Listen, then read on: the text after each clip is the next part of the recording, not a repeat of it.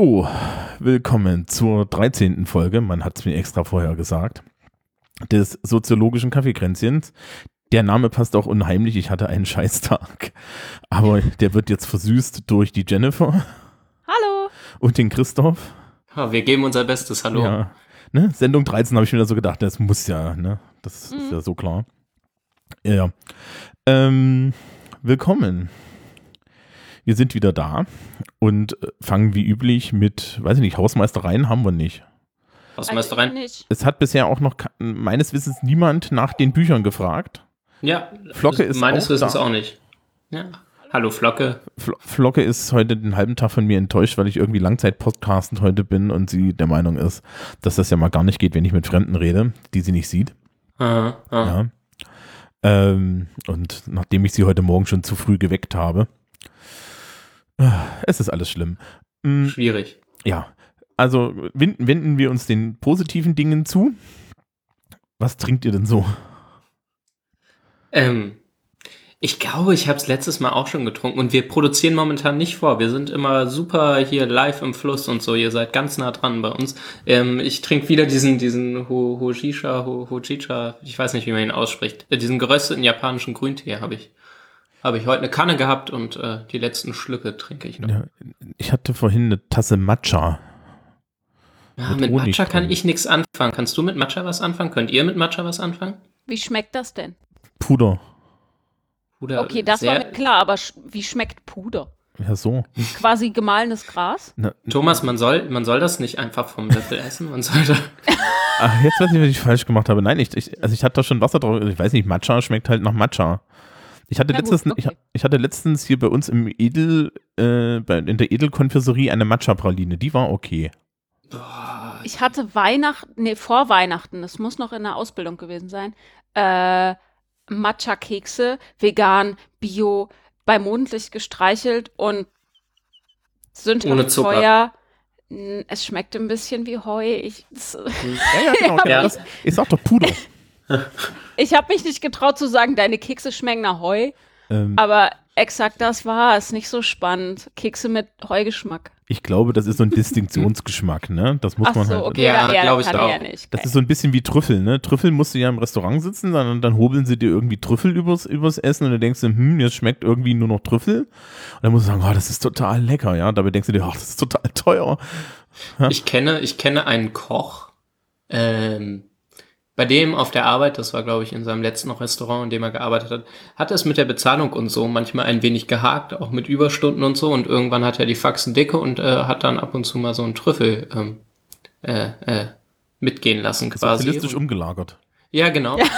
als quasi als quasi Ersatzbezahlung und ähm, wenn man ihn einfach so bekommt zu man trifft sich und er kocht Nudeln, dann dann habe ich nichts gegen Trüffel, aber jetzt so extra viel Geld dafür auf den Tisch legen, danke nein.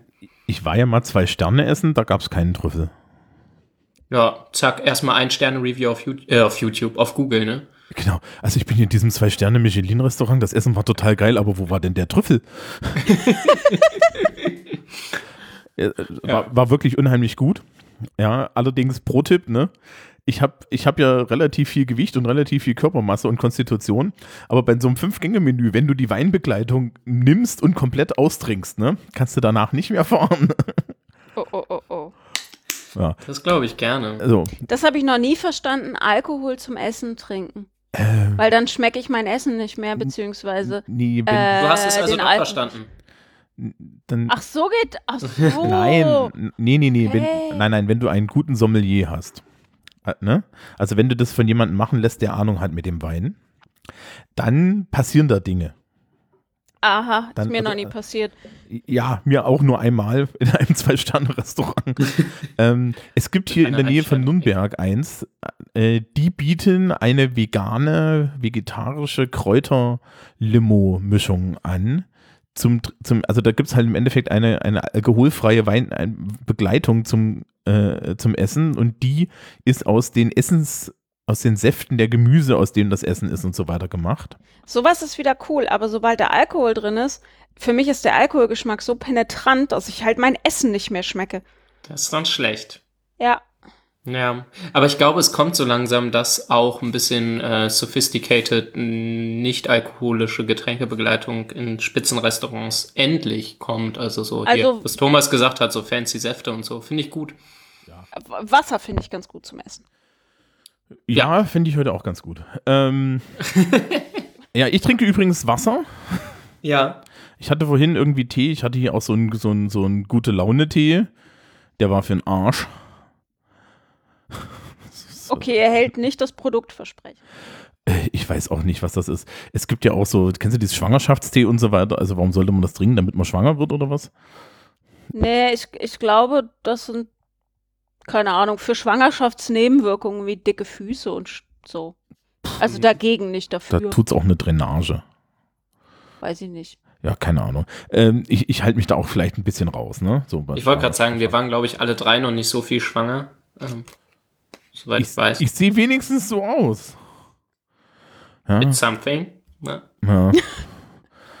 ja, aber dauerhaft im Neunten zu sein, das ist auch irgendwie scheiße. Ähm, Äh, ich ich habe äh, Pfefferminztee und etwas, ich weiß nicht genau, wie ich es nennen soll, Wasser mit ein bisschen Apfel, Salz und Zitrone. Nochmal bitte. Apfelsalz.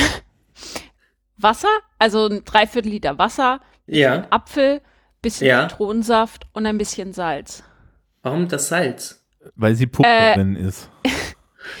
Weil ich heute, ich habe meine Flasche zu Hause vergessen und habe Ja. irgendwie nicht, nicht äh, auf dem Schirm gehabt. Heute war der erste Vorlesungstag dieses Semesters und ich habe zwei Seminare hintereinander, was erstmal kein Drama ist, aber in zwei verschiedenen Gebäuden. Und ich renne die ganze Zeit hin und her und hatte meine Wasserflasche vergessen. Also habe ich, Schlecht. hab ich einfach mega Durst und ein bisschen, also ich spare mir durch den Apfel und das Salz einfach so ein fancy isotones Getränk. Aha, Das ist okay. mein billig Okay. isotones Getränk. Ja. Hm. Würdest du, würdest du, für dein- kannst du doch einen Proteindrink mit ins Seminar nehmen? Die werden eklig, wenn die stehen bleiben. Das ist ein bisschen bäh. Außerdem hatte ich ja Proteinshake so, schon zum Frühstück. Okay. Ja, ich habe ja. Soll ich, das, soll ich das andere Ende des Spektrums noch eben abdecken? Ab, äh, decken? Für, für unsere Veggie-Hörer, also leider nicht für die veganen Veggie-Hörer, sondern nur für die vegetarischen und für die Veganen, die trotzdem Bienenprodukte essen. Ähm, ich habe mir heute, weil ich mal wieder in der, äh, in der Studienwohnung aufnehme und nicht in der sonstigen Wohnung, ähm, hab, weil ich, konnte ich mal wieder zu Aldi gehen und habe mir die Veggie-Mäuse gekauft, die original, die, ähm, was ist es, die komischen ähm, Beeren oder so, also Bären von, von Katjes sind. Und die sind richtig, richtig lecker und halt nur mit Bienenwachs oder so überzogen und sind halt vegetarisch. Und da kosten, kostet eine sehr große Packung äh, nur einen Euro. Kann ich sehr empfehlen. Oh, ja. Für Leute, die Äh, mögen. große Warnung im Übrigen. Veganes, äh, veganes Gummizeug nicht von Haribo kaufen. Es ist scheiße. Echt? Ja, wir haben jetzt, Das, was, wir haben jetzt das, was veganes. extra vegan gelabelt ist, ist wirklich schlecht. Also ja. wir haben, wir haben vegan, wir haben jetzt vegan gelabeltes und, und, und vegane äh, äh, Gummitierchen im Jugendtreff, weil wir halt mittlerweile Kinder mit muslimischem Hintergrund haben und dann ist das ja immer etwas schwierig. Und ähm, ich, ich mampf die dann und es war halt so, boah, Was ist denn von Haribo überhaupt vegan? ähm, die Dinger, wo vegan draufsteht. ähm, Also es gibt Alles extra welche, die sind dann aber so aus, die sind auch irgendwie aus, die mit furchtbar viel Maisstärke gemacht und es ist ein bisschen, mh, kle- Oh, das klebt dann so, ne? ja, es klebt und ich es weiß nicht, ob die Schlümpfe zum Beispiel, sowas alles ist auch, zumindest vegetarisch. Ja, ich weiß nicht, ob vegan, genau. Also da sind sind einige vegan. Produkte. Aber mittlerweile haben sie auch welche mit einem V, die haben, müssen dann eigene Produktionsstraßen oder so haben. Weiß ich nicht. weiß ich nicht. Ja. Dann, dann warten wir noch auf die koscheren Gummibärchen. Ne? Die gibt es. Ja. Gibt es auf jedem, im, also ich habe sie mal gesehen im Jüdischen Museum in Berlin, im Museumsshop. Gut, Von Haribo. das ist doch schon mal.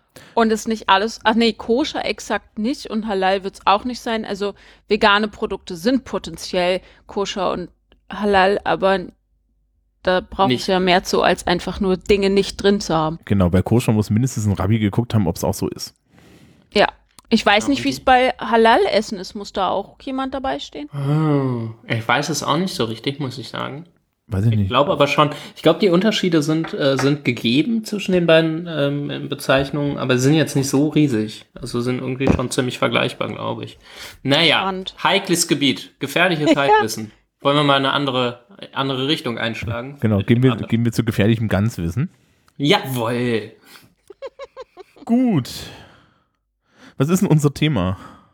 Hm. Ich hätte, Thomas hat gesagt, ich war lange nicht dran mit dem Thema und irgendwie haben mich meine Themen, die ich irgendwann mal in unser, in, in, in unser Workflow geschrieben habe, haben mich aber nicht mehr so angesprochen, sondern Thomas Thema fand ich vom, vom Schlagwort her zumindest erstmal besser, aber ohne dass ich so viel Ahnung habe. Und es heißt Totalitarismus-Tendenzen. Jawohl, Und ich muss jetzt erklären, was es, worum was du damit willst. Genau. wa- Was wolltest du eigentlich? Was, was ich will, auch ich glaube, ich weiß nicht, gerade Rückenmassage und dann irgendwie jemand, der den Hund rausbringt und ähm, Ruhe und so. Aber gut. Ähm, ich bin heute leicht rekonvaleszent, man verzeihe mir. Die, die Idee kam mir, als ich den, weiß ich nicht, die hundertste Diskussion zum Thema ähm, wir, wir haben das ja auch jenseits der Sendung regelmäßig äh, zum Thema äh, äh, modernen Feminismus, Internetfeminismus, ähm, aber auch irgendwie gerade gerade so im linken Spektrum, wenn es um irgendwelche politischen Äußerungen geht, ähm, ja, und dann hast du doch noch diese ganze Körper und diese ganze Körper und, und, und Genderwelt, ja, wo auch, wo das auch schon immer mehr zunimmt, dass Menschen eigentlich nur noch ihre eigene Weltsicht haben wollen. Also es ist so ein bisschen, es ist technisch gesehen ein Anschluss an das Identitätsthema, ja. Und gefühlt auch an, an die erste Folge, ne? Ja, Ähm. auch an die Diskursfolge, weil ähm, die Konsequenz für mich scheint ja irgendwie zu sein, dass es eine, immer mehr Leute gibt, die ähm, es nicht ertragen können, wenn in der Welt irgendetwas ist, was ihrer eigenen ähm, Weltsicht entspricht. Das, das ist jetzt, soweit sind wir schon gekommen. nicht nicht entspricht, meinst du vermutlich? Genau, oder? was nicht der eigenen Welt Ja. entspricht. Ähm, wir, wir sind, soweit sind wir, sind wir ja auch schon irgendwie in den letzten Folgen, was wir so mit Identität und so weiter gemacht haben, soweit sind wir gekommen. Ähm, der Schritt, der jetzt so, so das nächste ist, ist, dass, dass anscheinend diese Personen auch alle versuchen, ähm, den Diskurs und damit irgendwie auch ihre Umwelt so zu kontrollieren, dass sie nicht mehr irritiert werden. Aha. Ja, und das ist für mich dann wiederum totalitaristisch oder totalitär. Woran Ja. machst du letztere Entwicklung fest? Was, dass das totalitär ist? Nee, nee, nee, nee, nee, nee. Wo beobachtest du das? Ähm, naja, also ich, ich beobachte, beobachte das jetzt ein bisschen weniger, weil meine Fil- meine Filterblase eine andere ist. Ja. Aber ähm, so von, von dem, was, äh, was ich so, so kolportiert bekomme und was du dann auch hin und wieder in irgendwelchen, ja, wenn, wenn mal links Twitter in meine Timeline reinschwappt, ja, ähm, äh, wenn du, da- wenn ich mir angucke, wie dort die Leute argumentieren, dann ähm, geht es unheimlich schnell darum, dass, äh, dass halt irgendwie konservative, rechte Ansichten und so weiter ähm, grundsätzlich schon auf eine, auf eine Weise bekämpft werden, wo man sich dann fragen muss, Leute, benutzt ihr nicht dieselben Methoden wie die, die ihr bekämpfen wollt? Ja, also Du meinst die, die dann gerne mal äh, ihre die Menschen, die ihrer Meinung nach falsch handeln, ins Gulag schicken wollen. ja, und das ist noch die freundliche Variante. Also, weiß ich nicht, wir haben jetzt, Echt? ja, natürlich, da gibt es auch welche, die verlangen gleich irgendwie Mord und Totschlag und so, ja. Ähm, Okay. Ja. Ähm, ja. äh, das, das siehst du ja alles, ja. Ähm, die, die, was weiß ich, wir haben jetzt irgendwie hier Jens Spahnwelle, ne? Oh Gott, der Arme. Mittlerweile tut er mir ein bisschen leid. Also, nee, na, ga- kommt die Geister, die ich rief, ne? Also, Ja, aber also mit so viel Inkompetenz sich, sich irgendwo hinzustellen, das okay, aber vielleicht, ich glaube, er weiß es nicht besser mittlerweile. Nee, das hat, das hat für, das hat für ihn glaub, nur positive genau, Konsequenzen. er Der, der hat das super gespielt. Er hat das super gespielt. Äh, Das, was der da macht, ist nicht für Links-Twitter gedacht. Links-Twitter ist nur unheimlich gut dabei, äh, den zu befördern. Ja, also ich, ich schlag mir mittlerweile echt jedes Mal mit der Hand gegen den Kopf wenn irgendwie ich zum dritten Mal irgendwie hier dann, dann auch gerne solche Groß, solche Groß-Twitterer wie, wie Herrn Sixtus oder so sehe, die, die sich, äh, ja, die dann so, so total energische Tweets schreiben. Also ich bin ja so ein, so ein Fan des energischen Tweets, weil wir wissen, ja, die letzten fünf Revolutionen auf der Welt, die sind alle durch energische Tweets gekommen. Ja, Französische Revolution, da wurde schon getwittert. Das waren die sagen, Tweets, die Leute waren nicht auf der Straße, das war das, ne? Jeder hatte ein kleines Vöglein in der Hand und das hat die Welt geändert. Da könnte ich mich aufregen wie Sau. Ja. Naja, wobei, darf ich da kurz einhaken, was ich schon finde, ich glaube, das hatten wir jetzt neulich, haben wir auch drüber geschrieben, ähm, weil ich, ich bei Facebook beobachtet habe, dass äh, Leute, die sonst auch eher nicht unbedingt politisch Stellung bezogen haben, auf einmal politisch Stellung beziehen gegen AfD und Gedöns. Und äh, ich fand das irgendwie ganz positiv und dein Tenor war so, naja, aber äh, pf, ja, diskutiert mal in Kommentarspalten auf Facebook mit AfD-Menschen, großartig, das bringt genau gar nichts. Und ähm, wo mein Punkt so ist, naja, aber die Sichtbarkeit ist schon, schon nicht schlecht. Und äh, wenn Leute sich auch deutlich äußern und auch wenn in der französischen Revolution nicht getwittert wurde, sagen wir mal, war das jetzt ähm, zumindest auch ähm, relativ rabiat, wie sich da geäußert wurde. Das war jetzt nichts mit Samthandschuhen. Von daher ähm, finde ich das erstmal noch gar nicht so dramatisch. Wobei ich schon sagen würde, na gut, Bühne geben und immer wieder eben, ähm, ja, die, die Leute damit den, den Raum geben im, in der Öffentlichkeit, eben dann Jens Spahn jedes Mal, wenn man sich drüber aufregt, äh, ja, das ist problematisch. Ähm, Ich habe natürlich Jens Spahn sowieso gemutet, also auch die Hashtags dazu, aber ich muss Christoph recht geben, also dieses Diskutieren bringt nichts, aber Gegenrede ähm, schafft natürlich eine gewisse Sichtbarkeit und auch in der französischen Revolution. Ideen mussten sich verbreiten. Und ich hoffe, dass wir nicht wieder zu solchen Revolutionen zurückkehren, weil da sind doch ganz schön viele Köpfe gefallen. ähm, Naja, war ja nur für die Sache, ne? ja, nur fürs Gute. Du, du, du, du, du, du weißt doch, wenn Leute geköpft werden und es machen die Richtigen, dann ist es okay. Das ist genau das Thema dieser Sendung. Ja. Hatten, hatten wir nicht aber schon festgestellt, dass ich für dieses Thema überhaupt nicht tauge? Das ist nicht so Ja. schlimm, du steckst da jetzt drin. Okay, glaub, okay. Willkommen, auch Sie sind auf der Guillotine. Ich würde euch aber eine kleine Gegenrede geben. Ja, bitte. Geh los. Ähm, und zwar, ihr habt, ich stimme euch vollkommen zu, es gibt nur einen Unterschied. Die Medien, über die bei der Französischen Revolution und eigentlich bis vor circa 20 Jahren gesellschaftlicher Diskurs lief, waren Medien, die allgemein zugänglich waren. Das ist bei Facebook und Twitter eben alles weg. Ja, also bei Twitter noch nicht ganz, aber die, die sind gut am Arbeiten. Bei Facebook ist es weg. Das heißt also? Allgemeine. also, das heißt, ja, es ist total lobenswert, wenn sich Leute, die auch irgendwie öffentliche Personen sind und ansonsten unpolitisch, ja, oder, oder unverdächtig politisch zu sein, sich politisch äußern. Wenn sie sich auf Facebook äußern, äußern sie sich allerdings eben eigentlich in einem Medium, das zu großen Teilen überhaupt nicht sichtbar ist für den Großteil der Gesellschaft. Ja, das ist, also meine Kritik ist nicht, dass die das, dass, dass, dass die das tun, um Gottes Willen, macht das schon und Gegenrede ist total sinnvoll. Aber die Gegenrede muss in einem Medium stattfinden, wo, wo sie tatsächlich Resonanz hat und das ist halt bei Facebook nicht der Fall. Ja, bei Facebook weißt du nicht, wie viele Leute überhaupt deinen Artikel zu lesen kriegen. Und dann, Und in der FAZ ist das anders? Oder also wo, wo möchtest du die dir haben? Oder möchtest du, dass die Leute wieder im Park reden auf der Bühne? ähm, Das hört auch nicht jeder zu. Flugblätter, das hat für die Geschwister Scholz schon super funktioniert. Nein. Ist doch so. Nein, aber die, FA, also, also die FAZ ist tatsächlich immer noch ein besseres Medium als Facebook. Weil wir können, Ja. jetzt total, wir können jetzt total zynisch sein und sagen, das liest ja auch keine Sau mehr. Aber es ist offen, öffentlich zugänglich. Ja, gerade auch übers Netz. Wenn ich einen Blog-Eintrag schreibe, dann ist dieser Blog-Eintrag für jeden, der ihn interessiert, sichtbar. Wenn ich dasselbe, wenn ich denselben Käse auf Facebook schreibe, ist es eben nicht für jeden sichtbar. Wenn du das unter heißt, einem Aber- Zeitungsartikel, wo irgendein AfD-Mensch den kommentiert, wenn du da eine Gegenrede drunter schreibst, ist die mindestens genauso öffentlich wie unter der FAZ-Kommentarspalte direkt.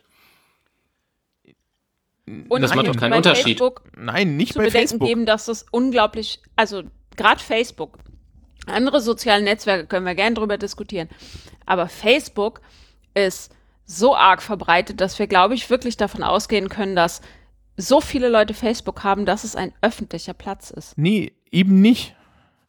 Durch die technischen Möglichkeiten oder besser gesagt durch die technische Struktur von Facebook wirkt es für uns alle wie öffentliche Plätze, weil wir alle das Gefühl haben, dass wir alles sehen, was für uns wichtig ist. Wenn du aber eine gesellschaftlich relevante, allgemeine politische Botschaft senden willst, dann ist Facebook der beschissenste Ort, wo du das tun kannst, weil du weder eine Kontrolle darüber hast, wie viele Leute es sehen, noch eine Kontrolle darüber hast, wie viel Resonanz du darüber bekommst und so weiter. Also es gibt schon einen Unterschied zwischen der Kommentarspalte der FAZ, wo jeder drauf surfen kann, und einem Kommentar auf Facebook, wo ich als Ex-Facebook-Nutzer schlicht und ergreifend erstmal nicht rankomme. Selbst wenn mir das irgendwie verlinkt wird, kriege ich das teilweise nicht angezeigt. Ja, Ach so, wegen der Privatsphäre-Einstellung, die jetzt da möglich nicht nur das, wegen dem verfickten Algorithmus, der da dahinter ist. Selbst wenn ich Facebook-User bin, ja, und euch beiden folgen würde und ihr würdet irgendwie eine längliche Tirade loslassen, heißt es nicht, dass ich die zu sehen bekomme. Ah, deswegen meinst du auch, Twitter schafft das jetzt gerade auch ab, weil sich bei Twitter im Algorithmus ja auch was ändern Ja, soll. und das ist da meine Kritik. Leute, wenn ihr euch, wenn ihr euch öffentlich positioniert, positioniert euch doch bitte öffentlich und nicht privat, weil privat, äh, Facebook ist eine private Plattform. Die kontrollieren glaub- eure öffentliche Äußerung. Das ist halt ein Märchen, dass das eine öffentliche Äußerung ist. Dann schreibt deinen verfickten Artikel in der Faz, Taz, sonst wo. Ja? Aber das funktioniert ja nicht. Das ist ja das Ding. Wenn ich mich öffentlich politisch positionieren will, okay, die eine Sache. Aber bei Gegenrede geht es um persönliche Beziehung.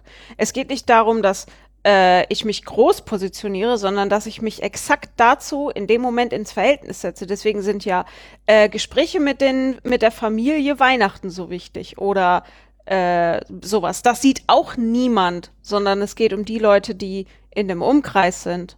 Ja, aber dann sind wir auch wieder weg von dem, von dem Ausgangspunkt, den Christoph hatte, nämlich, dass es Gesellschaft, aus einer gesellschaftlichen Position schön ist, wenn Leute sich positionieren. Weil Ja dann, doch, wenn das, we- weil das, nee, dann ist äh, es, nee, dann ist es gesellschaftlich ja auch wieder scheißegal. nee, wieso? Naja, Ideen müssen ja verbreitet werden. ja, aber in, Frage ist wie. nee, nee, wir hatten in dem Moment, also in dem Fall, den wir, den, den Christoph da gezeigt hat, hatten wir es ja mit einer Person des öffentlichen Lebens zu tun. Ja, Ja, und in ja, dem Moment, okay. wo der in dem sich Fall stimmt das tatsächlich. Ah, ja, okay, in okay. dem Moment, okay. wo, ja, das ist nicht, wenn ich mich mit meiner Mutter streite. Das ist ja, Ja, okay. also, Verstehe deinen Punkt. also ich, Hm. ich stimme euch ja, ich bin an, so, so inhaltlich überhaupt nicht äh, anderer Meinung. Ich bin nur technisch anderer Meinung, ja. Wenn mein Ziel ist, mich öffentlich zu äußern, ist Facebook der beschissenste Ort, das zu tun. Ja, weil das ist eben nicht öffentlich. Das müssen die Leute kapieren. Da kann ich auch auf Instagram mich öffentlich äußern. Ja, wobei, ja, wobei ich da schon den Punkt machen würde, dass du, dass ich glaube, dass du in der Kommentarspalte von Facebook, wenn du keinen gut laufenden Blog hast, ich glaube nämlich zum Beispiel, dass bei euren Blogs, auch wenn das nicht die größten in Deutschland sind, haben die eine gewisse Reichweite. Damit erreichst du schon wen. Aber ich zum Beispiel führe ja auch keinen eigenen Blog, sondern benutze hier äh, äh, diesen, diesen Blog-Service von, von Twitter, dieses Medium, wenn ich was schreibe. Ähm, weil wenn ich einen normalen Blog schreibe, da geht niemand drauf. Also sorry, da, da ist ähm, Blogs gibt's genug in der Welt, da ist Sättigungsgrenze erreicht, da muss ich nicht noch den Hundertsten dazuschreiben.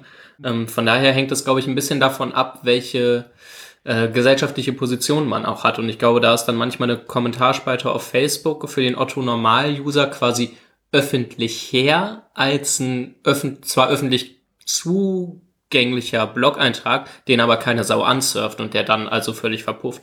Ja, aber da hast du, das sind ja wieder unterschiedliche Ziele. Ja, also auf Facebook machst du dann halt wieder das, dass du im Endeffekt mit deinem Freundeskreis darüber diskutierst.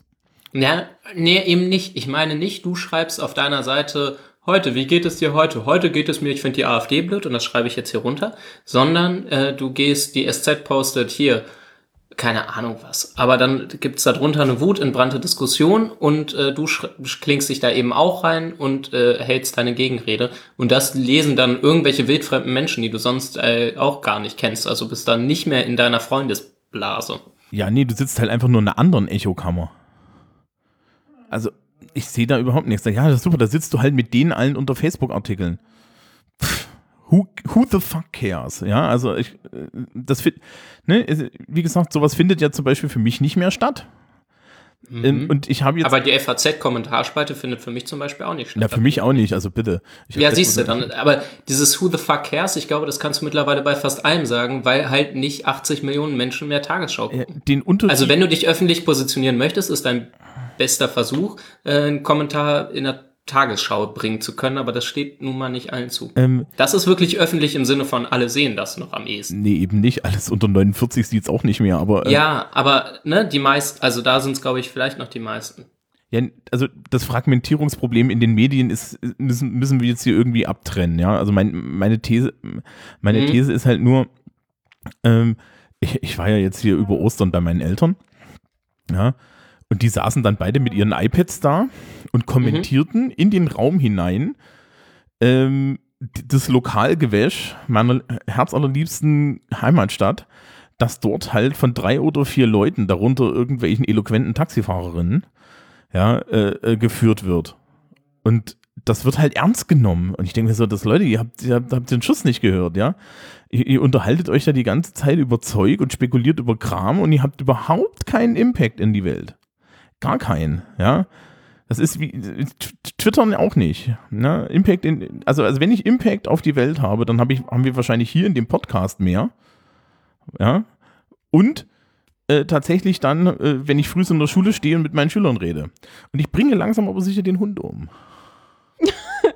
Ich habe dieses Semester ja äh, 60, 70, so 90 Leute zu indoktrinieren. Das ist Impact, glaube ich. Ich habe normalerweise 150.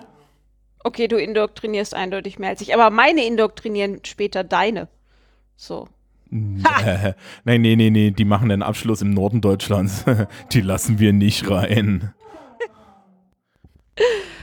Ja, aber ist ja auch die Frage, was man möchte. Also geht es, ich weiß nicht, da kann man sich jetzt wirklich in einer Diskussion verlieren, aber geht es bei jeder Meinungsäußerung tatsächlich um den groß, also größtmöglichen Nein. Impact und was heißt Impact und also hm. Nee. ich weiß nicht, ich finde da eine Quantifizierung erstmal schwierig, glaube ich. Nee, Und die schwingt ja jetzt die ganze Zeit mit. Nee, nee, geht es nicht. Mir ging es eigentlich eher darum, dass die Leute, die diese Meinungsäußerungen in Social Media tun, Ja, diese sehr oft unter der Annahme tun, dass die das einen- wäre weltbewegend. genau, dass sie einen Impact hat. Und, Ja, und damit kriegen wir auch die Kurve wieder so ein bisschen zurück zum Thema. Das wäre äh, jetzt meine Frage gewesen. Ähm, wenn wir über Totalitarismus-Tendenzen reden, äh, was verstehen wir jetzt eigentlich unter Toti Totalitarismus? also ich kann Tendenz besser definieren. Das ist, hab, liebes Publikum, habt ihr gesehen, wie Christoph total toll mir den schwarzen Peter zugeschoben hat? Ja, habe ich gut Ich gemacht, kann, ne? ich kann ja mal, äh, ich kann ja mal meine Verwirrung äh, Ja, ja formuliert deine. Verwirrung. Und Ja, zwar war ich, kenne ich den Begriff nur aus der Politikwissenschaft und da nur immer im Zusammenhang mit Staaten. Also eine diktatorische Form äh, von Herrschaft, Herrschenden. Also eine, kle äh, eine kleine Gruppe herrscht über eine große Gruppe und das in, im Unterschied zu äh, dik normalen Diktaturen, kann man das sagen, normale Diktaturen, Äh, autoritär Ähm, heißt es.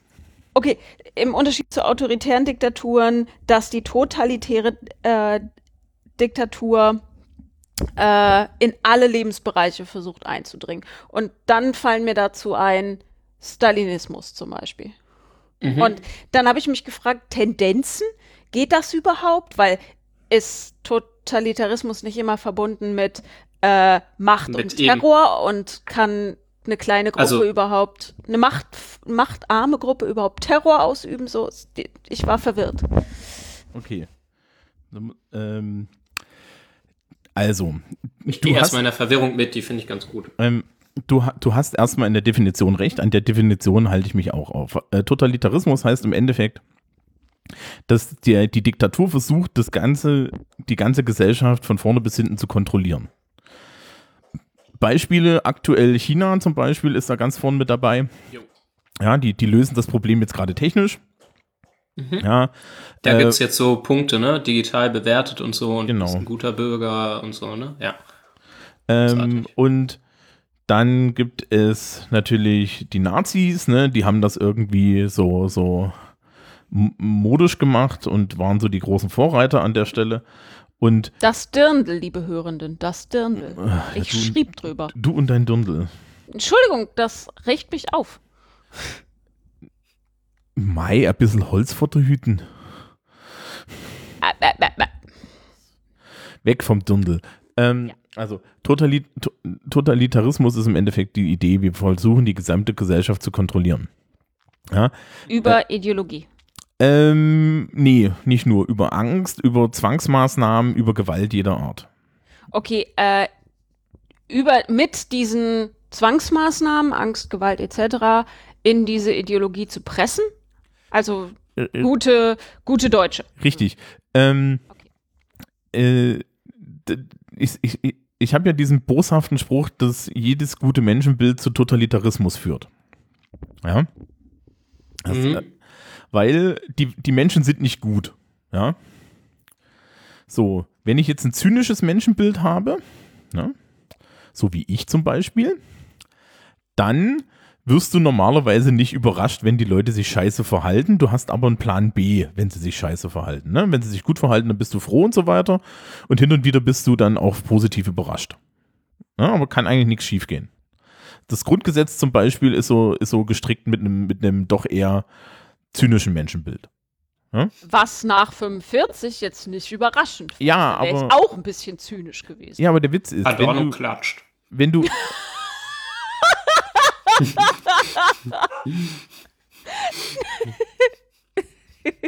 ähm, Entschuldigung, geht gleich wieder. Der Witz ist, wenn du, wenn du ein positives Menschenbild als Grundlage einer Gesellschaftsordnung oder einer politischen Philosophie nimmst, dann endest du eigentlich immer in einem totalitaristischen System.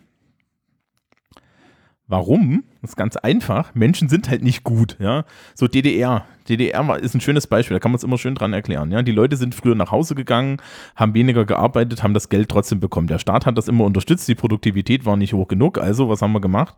Wir haben halt versucht, die Leute unter Kontrolle zu bringen und sie mit irgendwelchen Geheimapparaten unter Druck zu setzen. Nazis genau dasselbe Spiel. Und die Nazis hatten halt eigentlich ein furchtbar positives Menschenbild, denn ja, jeder sollte ja eigentlich dieser tolle Arier sein. Jetzt haben die sich aber alle nicht wie tolle Arier verhalten und die haben alle nicht das haben alle nicht gesehen, dass das Volk Land braucht, äh, äh, dass das Volk Raum braucht und so weiter und dass der Jude, dass der Jude der Feind ist und dass, dass wir uns ja nur emanzipieren, bla bla blub. Und diejenigen, die sich dann nicht, die das nicht äh, erkannt haben, die müssen wir dann aus dem Weg räumen und für den Rest, den müssen wir kontrollieren. Das heißt also, positive Menschenbilder führen gerne in ihrer Komplettauswirkung mal zu totalitaristischen politischen Systemen, wenn ich sie als politische Philosophie weiterdenke. Ja, so ein positives Menschenbild als, als einzelner Mensch zu haben, ist überhaupt kein Problem. Wenn du das aber sagst, ja, ich bin der Meinung, die sind alle gut und dann baue ich darauf einen Staat oder eine Gesellschaft auf, dann fliegt dir das halt irgendwann um die Ohren, weil die Leute sind halt nicht gut, ne? So. Also auf einer individuellen Ebene, solange ich, keine Ahnung, diese Blumenfelder an Straßenrändern mit so einer Kasse, solange ich das mache, ist das noch in Ordnung. Das wird wahrscheinlich nicht so schief gehen. Sobald ich aber darauf setze, dass meine Bürger alle schon ihre Steuern bezahlen werden, klappt es nicht mehr. Ja, Griechenland ist ein gutes Ich- Beispiel. Ich glaube, äh, ja, ähm, die eine soziologische Wendung von dem Ganzen, die ich kenne, ist, ist der Text The, The Tyranny of the Structurelessness von Joe Freeman. Und ähm, da geht's um Frauenorganisation, also Frauengruppen, die sich selbst organisieren im Zuge ähm, der, der, des, des Women's Liberation Movement in den USA in den 1970er Jahren. Ähm, und was da beobachtet wird, ist, ne, da ist hier ganz viel so äh, Machtfreiheit und so und Gruppen ohne Machtstrukturen und alles und so, ne? Und alles ganz, ganz frei und ganz harmonisch und ganz lieb. Und was man da sehen kann, ist, äh, ja, schön und gut, äh, Strukturen ergeben sich immer und das ist, glaube ich, äh, das ist quasi die, die soziologische Wendung davon, dass man das nicht ignorieren darf. Das habe ich neulich, ähm, glaube ich, auch irgendwann mal irgendwo geschrieben, dass man eben nicht verkennen darf, dass egal wie man es dreht und wendet und egal wie egalitär man sein möchte, dass sich Machtstrukturen immer ergeben werden und erst wenn man das anerkennt und akzeptiert, kann man ähm, damit produktiv umgehen und ähm, hoffen daraus was Sinnvolles kreieren zu können. Wenn man aber so tut, als würde, würde es Macht einfach nicht geben ähm, oder gesellschaftliche Strukturen würden, könnte man einfach am Entstehen hindern, dann geht das immer schief. Foucault würde dir sofort zustimmen. Der ist nämlich auch der Ansicht, dass äh, die Verschleierung von Macht ein wirksames Instrument ist. Also Gewalt wächst besonders da gut, wo wir Macht verschleiern, wo wir Macht benennen können, können Ja. wir auch Strukturen benennen. So. Ähm, was ich noch anfügen würde, ist äh, Jean-Jacques Rousseau, Contrat social. Wunderbare Bauanleitung für einen totalitären Staat. Ja, weil weil Ja. Rousseaus Grundannahme. Oh, da, ey, du, da gibt es erstaunlich viele Leute, die richtig kotzen, wenn ich das, wenn ich das immer erkläre. Also, das ist ja total super. Der Kontrast Sozial, wenn du den im ersten Semester liest, denkst du, boah, das ist ja total super, direkte Demokratie, alle verstehen sich, ja, ja, ja. ja? Und wenn du es im, wenn im vierten liest, denkst du dir so, ja, das funktioniert doch nicht. Und wenn du es im zehnten liest, also mir ging das so, denkst du dir, was für eine totalitäre Scheiße. Ich soll mich in eine Gruppe begeben, dann gibt es da dieses Allgemeinwohl oh, und dann muss ich meine Interessen einschränken, weil da gibt es ja dieses Allgemeinwohl. Was passiert eigentlich, wenn ich die ganze Zeit Nein sage? Oh, dann knüpfen die mich auf, oder was? Ja? Und diese, diese, ne, und der hat auch, also, also Rousseau, positivstes romantisches Menschenbild. Ja, weil der Glaube daran, dass sich die Leute schon zu ihrem eigenen Ungunsten gemeinsam einigen. Also, wenn das kein positives Menschenbild ist, dann weiß ich auch nicht. Romantik ist eh kaputt. Also ernsthaft. Ja, auf so. Wie, wie kriegst du keine Blumen mitgebracht? Romantik ist Rape Culture mit Zuckerguss. Burn. Fam Ja, sehr famous gut. Quotes. Wir, wir, wir, der, der, war, der war schön. Ähm, das, Der ist original nicht von mir, das muss ich zugeben. Oh, okay. von wem ist der? Trotzdem gut. Ideen müssen auch verbreitet werden. Vom Einhorn, aber es hat es mir mal überlassen. Ähm, und nee, und das Problem, was ich jetzt halt sehe, ist, dass gerade wieder auf, dem, auf der linken Seite genau diese, diese totalitären Tendenzen aufkommen. Also ich bin da auch ein bisschen geprägt. Ich verfolge, glaube ich, ein bisschen mehr als ihr noch diese amerikanischen Diskurse. Ja, weiß ich nicht, Jennifer vielleicht mehr. Das kann sein, aber ich bin ja auch äh, schon genug indoktriniert, dass mir vieles nicht mehr auffällt. Also die feministischen Diskurse, die hier sind, sind nachgelagerte US-amerikanische Diskurse, von daher. Also Ja, das kommt einfach nur später, das ist ein bisschen Es- wie die Wintermode. Es kommt aus Frankreich. Es kommt aus Frankreich, wird in den USA groß gemacht und kommt dann hier an. Das ist Das ist wie mit der Halloween. normale Modus, glaube ich. Zumindest. Ähm, Ja. Und das, das, Warte, du, äh, ganz kurz, bevor du gleich weiterredest. Ähm, probier mir doch mal zu erklären, weil das, was ich nicht sehe, ist ein positives Menschenbild bei diesen, äh, äh, bei diesen neuen äh, linksfeministischen Diskursen. Probier das doch gleich mal in deine Erklärung mit einfließen zu lassen, wo du das siehst, inwiefern das zusammenhängt. naja, die haben ein furchtbar positives Menschenbild. Weil sie ja Die, eigentlich. Halle, die hassen alles und jeden. Ja, aber sie möchten. Ja, Ja, aber das ist doch, das ist doch, das ist doch nur die Konsequenz. Das ist doch nur die Konsequenz davon, dass sie sich eigentlich vorstellen, also ne, Menschenbilder sind Traumvorstellungen davon, wie Menschen sind, nicht wie Menschen tatsächlich sind. Wenn mein Menschenbild Ja. so ist, wie Menschen, wie, wie Menschen sind, dann bist du halt, ja, dann bist du Lehrkraft, die in eine Prüfung geht und sich denkt, na, einer wird schon spicken. Ja, das ist, Ganz kurz, aber ich glaube schon, also Menschenbilder sind Traumvorstellungen, aber die müssen für dich irgendeine Verankerung in der Realität haben, weil sie sich erstmal auf äh, Reales beziehen sollen. Also sie sind ganz explizit keine äh, geformte Utopie für die Zukunft, sondern erstmal eine Basisannahme darüber, wie Menschen sind. Und ich würde sagen, nicht so sehr, wie sie sein sollen. Ja, also gut, dann, dann fangen wir an der Stelle an. Also ich, baue ich es von da aus aus. Meine Vorstellung da ist folgende. Die Leute haben eine Realitätswahrnehmung, ja. Das Patriarchat ist scheiße, bla bla blub. Ist vollkommen, ja, vollkommen richtig. Das ist auch eine reale äh, Tatsache. So. äh, das würde ich so unterschreiben. Ich auch. T- können wir unstrittig machen, haben wir Daten zu. Hm. So, die Frage ist jetzt, wie reagiere ich darauf? Mhm. Die, die, die Reaktion, die man so bei, bei, bei uns hier im Kaffeekränzchen immer zu finden scheint, ist unterschiedliche Varianten von, ja, da müssen wir was tun. Ja? Mhm. Und So wie du das sagst, klingt das so negativ. wieso? Es war jetzt nicht mal negativ gemeint. Okay, Ich- Na gut. Ich bin nicht immer, Ich fand's, ich fand, ich muss Thomas kurz recht geben, ich fand es klang auch nicht so negativ. Ich fand's aber witzig. dass du's- Ähm, das ist schön, gell? sie kriegt mich wenigstens kurz zum Anhalten, aber ähm, die, naja, das Problem ist halt, äh, dieses was tun ist dann tatsächlich eine Diskussion mit der Gesellschaft. Du musst dich halt mit den Jens Spahns und Fleischhauers und wie sie alle heißen dieser Welt, musst du dann einen Diskurs machen, ja. Das ist ja das, was wir hier auch immer predigen. Ähm, Im Übrigen, ne, der, der, der, der Hund ist kurz davor, zu, zu, zu, zu, zu Hundewurst zu werden heute. Der geht mir schon ziemlich auf die Ketten, aber gut. Ja, das Publikum hat sich schon beschwert, dass ich dem Tier die Haare abgeschnitten habe. Ich darf nicht mehr gemein zu ihr sein. Ähm, so, weiter im Text. Die, so, jetzt haben wir aber eine große Gruppe von Menschen, die, die halt auch sehen, das Patriarchat ist scheiße und so, aber deren Lösung ist nicht, ähm, wir, gehen jetzt, wir gehen jetzt irgendwie auf die Männer zu, wir machen jetzt hier äh, einen, einen positiv wertschätzenden Aktivismus, sondern den ihre Reaktion ist eher so, na, die haben uns ja unterdrückt und deswegen müssen wir jetzt zurück unterdrücken. Ja, weil wir wissen ja, dass die Welt viel, viel besser ist, wenn das Patriarchat durch das Matriarchat abgelöst wird. Ne? Also, Wer, wer macht das heute noch? Aber gut, okay. ähm, komm, jetzt, sei, jetzt tu nicht so, als würde dir nicht jemand einfallen. Oh Gott, ja. Ne? Oh, oh. Ja, okay. Und- und- okay. Ich, ich und- ziehe mich zurück. Da, der Punkt geht an dich. Ja, also, also das Problem ist doch nicht, das Problem ist doch nicht, dass wir nicht Leute haben, die das formulieren. Und ich meine, ich habe letztens irgendwie diese BDSM-Seminararbeit gelesen und dann wurde mir hinten ein länglicher Text von Radikalfeministinnen in die Hand gedrückt, was die so über BDSM sagen. Und dann dachte ich mir so, mhm. So kann man das also auch noch sehen. Und noch ist jetzt in dem Moment zeitlich gesagt. Also das war so ein bisschen so. Ja, das war schon so ein bisschen, da wurde ja, da wurde den Frauen, die, die irgendwie auf so BDSM-Zeug stehen, komplett die Agency abgesprochen, weil andere Frauen wissen, dass die unterdrückt werden und so.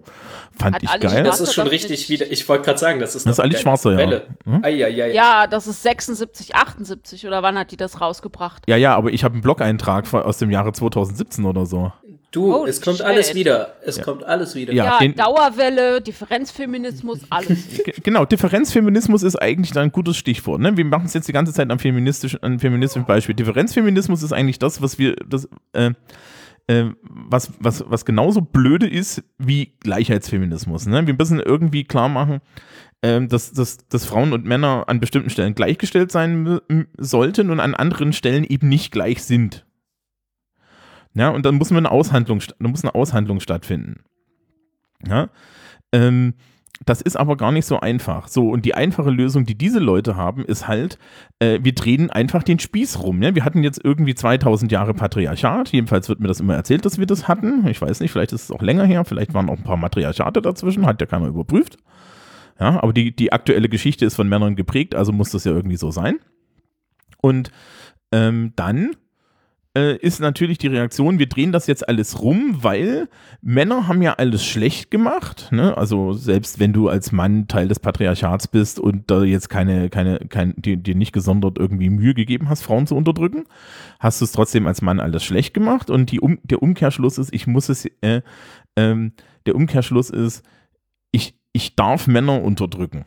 Ja, der Umkehrschluss ist irgendwie, ich darf jetzt hier das Patriarchat aus, aufrufen und ich darf zum Beispiel dann auch männlichen Wesen zu bestimmten Themen, die sie genauso betreffen wie Frauen, Sprechverbote zum Beispiel erteilen. Und bei den Sprechverboten fängt es dann schon an, totalitär zu werden.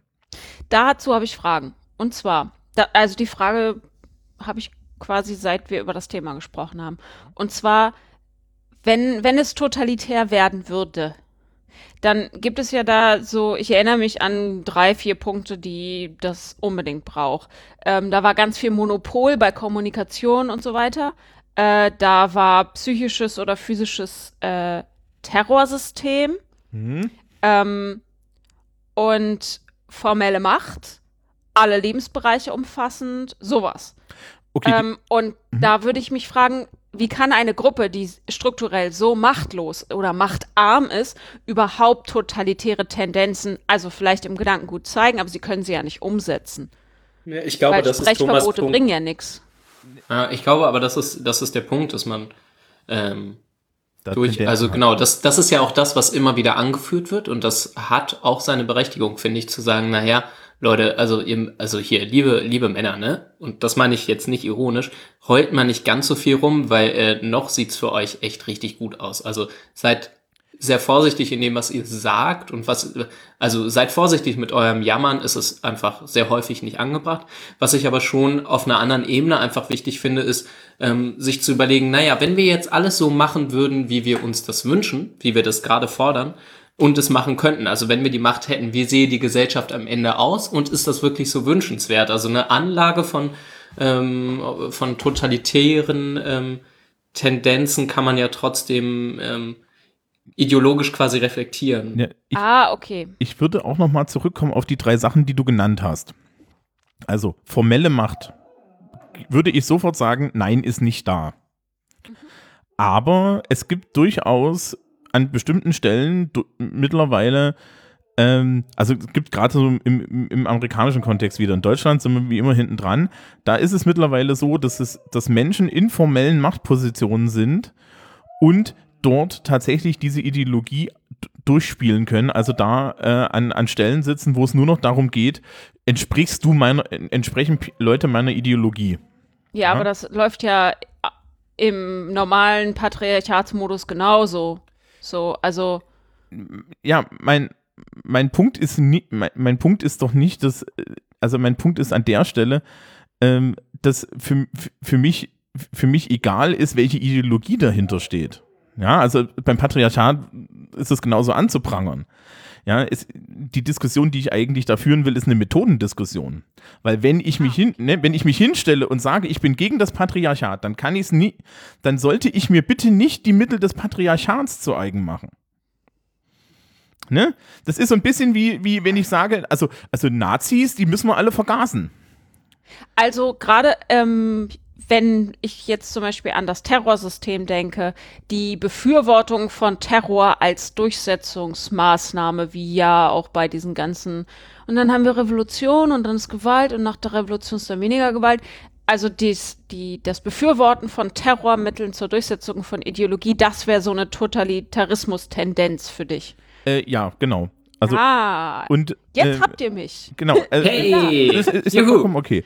Ja. Äh, Jennifer nach 40 Minuten auch im Boot. Machen wir weiter. Also erstens, Kommunikationsmonopol. Kommt drauf an, wo man ist. Guck dir hin und wieder links Twitter an. Ist es nicht, Links Twitter hat mich durchgehend geblockt oder ignoriert mich. Ich bin, Hm. äh, ist es, ist es nicht ein Zeichen von Kommunikationsmonopolismus? naja, Monopol, dafür sind sie zu klein. Ja. Du musst, du musst immer bedenken, wir Die reden Frage mittlerweile- wie, wie, wie, Für mich wäre, für mich wäre das ein, ein Kommunikationsmonopol, wenn Jennifer jetzt an Diskussionen nicht mehr teilhaben könnte, an denen sie teilhaben möchte. Das wäre ja dann jetzt einfach die, die Frage. Verhindert das für dich einen Zugang zu eigentlich einem Twitter-Gebiet quasi, an dem du teilhaben möchtest? Mm -mm, da ist ja kein Zaun oder so. ja, du bist doch geblockt. Ja geblockt. Du kannst ja dann. Äh, Richtig, also stell dir also vor, kannst du in manchen Diskussionen zum Beispiel nicht mehr wirken, in denen du wirken wolltest.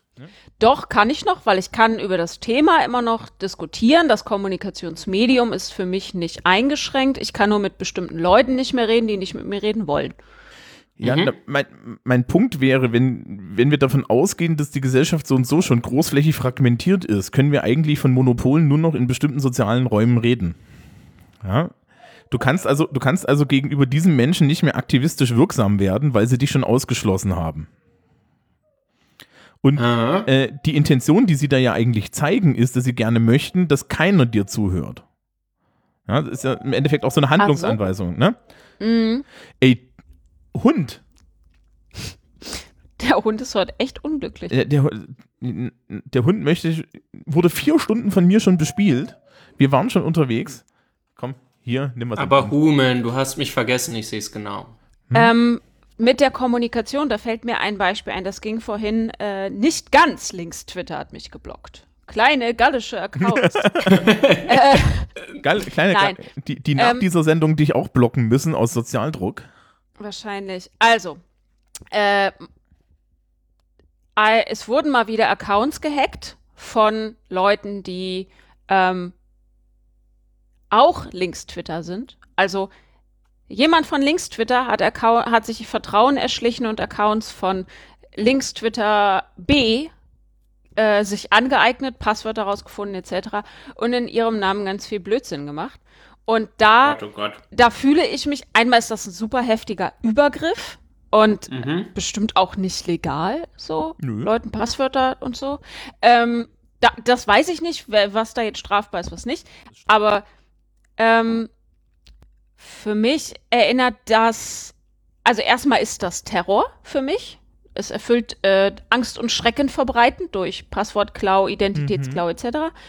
Und dann Und durch aktive Gewalt, ne? Genau, es ist Gewalt, da wird Gewalt ausgeübt.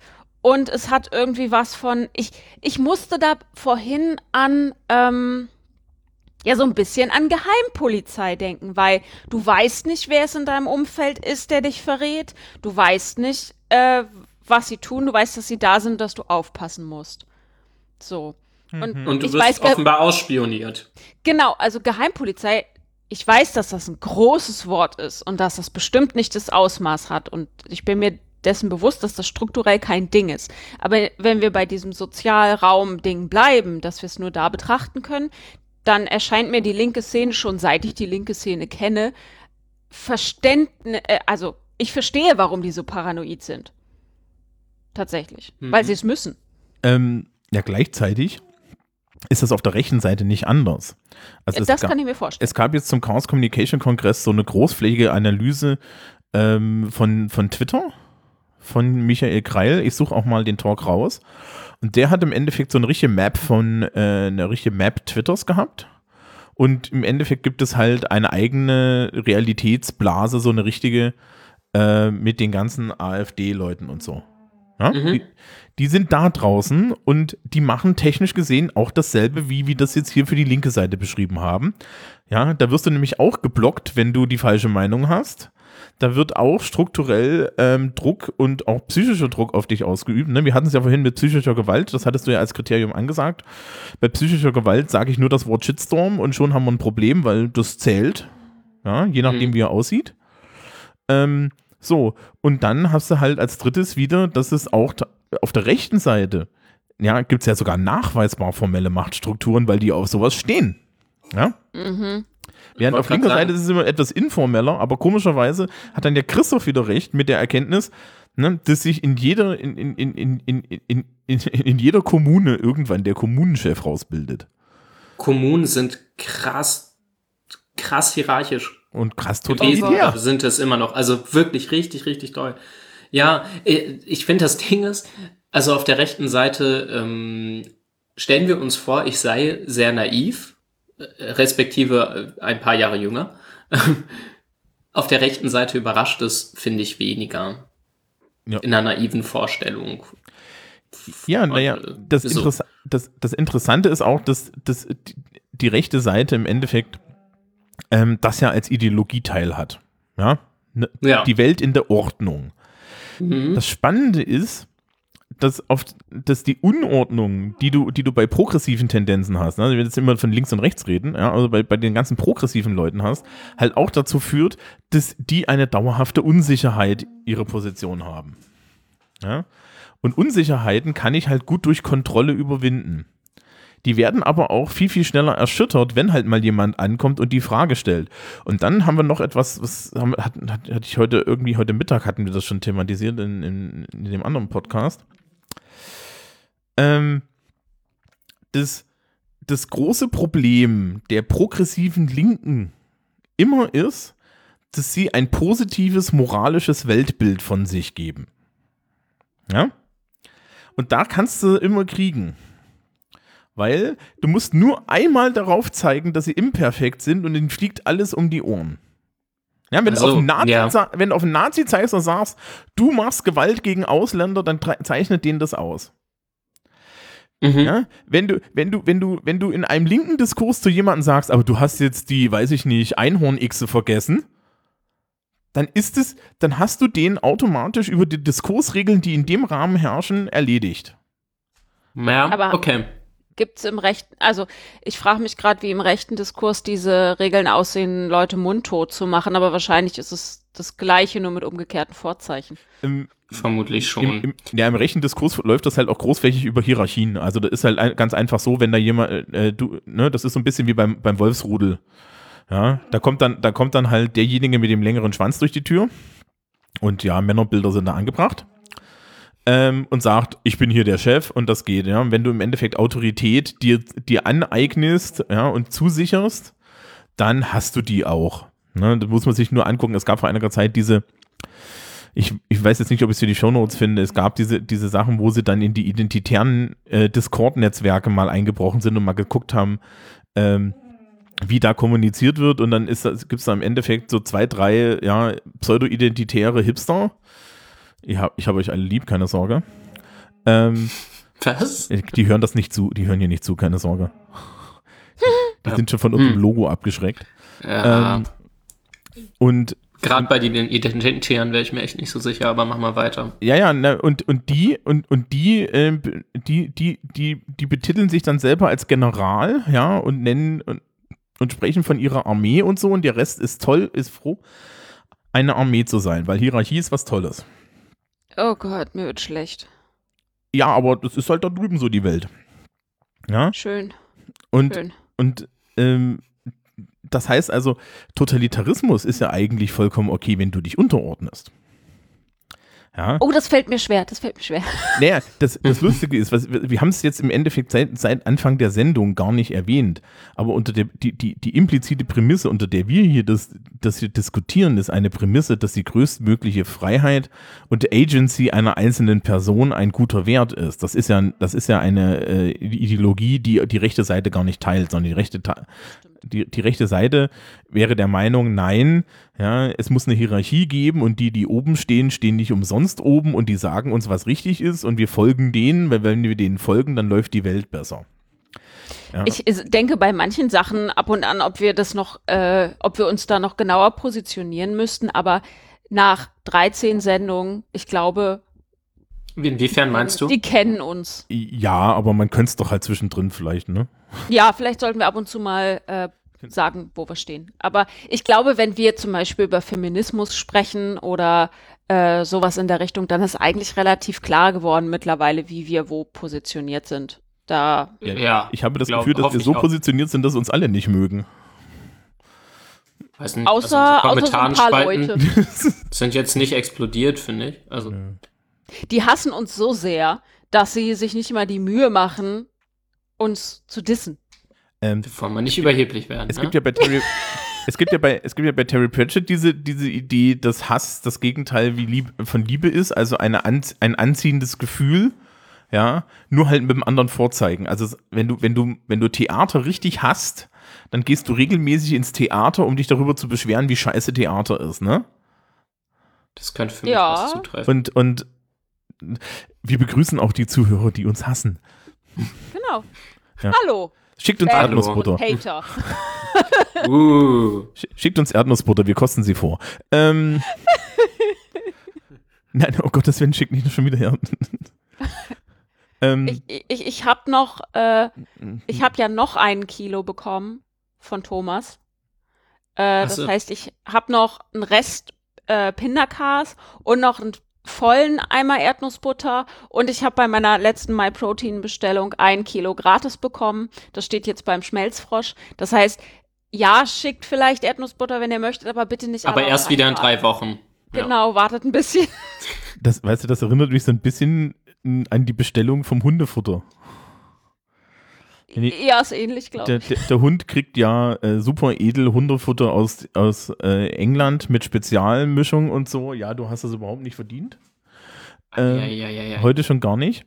Und das kommt dann in so, so schnuckligen 12 Kilo Säcken und man, man, oder so 12 Kilo Packungen und ist total praktisch, wenn du gleich zweimal 12 bestellst. Und nachdem das das letzte Mal mit DPD bekommen, gekommen ist und DPD ein Drecksladen ist, schöne Grüße, ja, ähm, bestelle ich beim nächsten Mal mindestens 24 Kilo. Und dann sage ich bitte auf der Terrasse ablegen, also einmal ums ganze Haus rum. Weil ich ein Ich schlechter, auch so schlechter Mensch bin. Naja. So, äh, ähm, wo, wo waren wir eigentlich? Ja, stimmt. Weg von den Gewaltfantasien gegenüber Lieferdiensten. Ähm, ja, wir, wir, wir hatten jetzt eigentlich das ganz gut, gut irgendwie rausgearbeitet und nach 40 Minuten Jennifer mitgenommen, wa, wa, wie das Mhm. mit dem Totalitarismus ist. Und jetzt hatten wir uns das von beiden Seiten angeguckt. Ähm, also, das ist jetzt so, so langsam klar, was mein, warum ich das Thema aufgeworfen habe.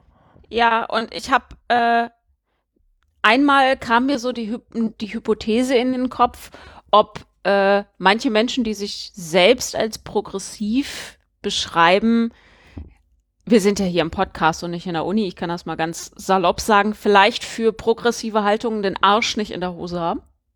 Weil Unsicherheiten muss man ja schon aushalten können, sonst wird's totalitär, weil Sicherheit ist wichtig, Ordnung ist wichtig. Ähm, also ob, ob die, die Fähigkeit, Unsicherheit aus, Unsicherheiten auszuhalten, vielleicht nicht so groß ausgebildet ist bei manchen Leuten. Vor allen Dingen musst du auch Gegenwind aushalten. Ja. Und du musst dich vor Leuten rechtfertigen, vor denen du dich nicht rechtfertigen möchtest. Ja, Und es geht wieder um, äh, ne, wir haben nur zwei Sendungen zu gemacht, dann geht es am Ende wieder um Identität. Du musst nämlich dich selber, ja, deine Person gegen diesen Widerstand verteidigen. Und wenn du dir da nicht sicher bist, wer du bist, ne, also ich hatte das ja schon mal erzählt, ne, negative Persönlichkeitskonstruktion, dass ich immer nur sage, ich bin nicht der. Mhm. Ja, das ist ja im Endeffekt das bei dem Patriarchat ist das genau dasselbe, ne? Wenn dann, wenn dann irgendwie so, so, so, so da so sich so geäußert wird, dann ist das halt eine Negativdefinition, ne? Ich bin Feminist, weil ich nicht das Patriarchat bin. Er ist aber scheiße. Ja. Ja, wobei der? Feminismus hat schon auch ein, einige äh, Nee, nee, das ist jetzt auf einer persönlichen Ebene. Ja, Also FeministInnen, die ich kenne, kriegen es häufig meistens auch hin, ähm, positive Selbstbeschreibungen an den Tag zu legen. Ja. ich das ist- übrigens auch. Ja, das ist, das, das ist mir vollkommen bewusst, aber es gibt halt, glaube ich, auch die, die, die Gruppe, wo wir jetzt von Unsicherheit reden, das ist dann halt die auch mit der negativen Selbstbeschreibung. Äh, ah, du meinst, problematisch wird's bei denen, die das eben nicht hinkriegen, sondern Ja. die sich nur noch gegen etwas richten. Ja, okay. Also meine Mhm. These wäre, dass es grundsätzlich für Menschen problematisch ist, wenn sie nicht irgendwie mal eine posit ja, ein positives äh, Selbstbild hinkriegen. Ja, also ja, aber wir sind ja nicht beim psychologischen Kaffeekränzchen, ne? Bumm. Ähm, Wer hat da sein Telefon nicht auf? Äh, Das war, das, nee, das war nicht, das war nicht mein Telefon, aber ähm, das war mein Mac. uh, Ähm, ist das eine Wissensfrage? Also ich, ich bemerke zumindest Mm. äh, zum Beispiel queer, queere, äh, queerer Aktivismus. Da wird häufig wirklich, wirklich harsch miteinander umgegangen. Da wird äh, jeder, jede Kritik, jede Nachfrage, jedes Abklopfen, wie verstehst du denn XYZ, als persönlicher Angriff gewertet. Und ich habe mittlerweile das Gefühl, bei Aktivismus, nicht bei queerer Forschung, ganz anderes Thema, dass da ganz oft die Theoriefundamente einfach nicht sitzen. Also, dass da Schubladen aufgemacht werden, die da gar nicht da sein dürfen, wo ich mich frage, mh, Butler noch mal lesen eventuell, so vielleicht würde mal einmal lesen. Wird auch helfen. Also ich sag nicht, jeder muss Butler gelesen haben, um sich queer zu positionieren. Aber wenn ich Ich sag aber, jeder bin- muss Butler mindestens zweimal lesen, um es vernünftig zu verstehen. Ich habe sie nämlich nur einmal gelesen und finde es bis jetzt ein bisschen anspruchsvoll. Ich muss, glaube ich, nochmal. Äh, Rate, wie mal viel weiter. Butler ich gelesen habe. den mittleren Teil auslassen, Leute, den mittleren Sigmund Freud Teil auslassen. Dann Ja, wird's der ist komisch. Hm? Ja, einfach Ja. weglassen. Einfach ja, okay. Äh, Ähm, ja, aber dieses, diese Unsicherheit, ob, ob die, ich weiß, das ist doof, weil da kann man wieder Bildung drauf werfen und wir wissen, dass das nicht funktioniert, aber ob es teilweise auch einfach ein, Wiss, eine Wissensfrage ist? Mm, naja, Wissen tut ja an sich nichts, ne? Wissen Ja, ist er, erstmal nix. Ja, also ich, ich glaube nicht, dass Wissen alleine was bringt. Also du kannst halt zweimal Butler lesen. Was steht da eigentlich drin? Ich habe das nicht gelesen, ne? Ich bin ja schlecht das darf Sozi- Jennifer, weil wie gesagt. ich bin, der- bin der ich will schlecht mich- Soziologe. Ähm, Ich fasste das irgendwann mal kurz zusammen. oh, bitte. Ich freue mich.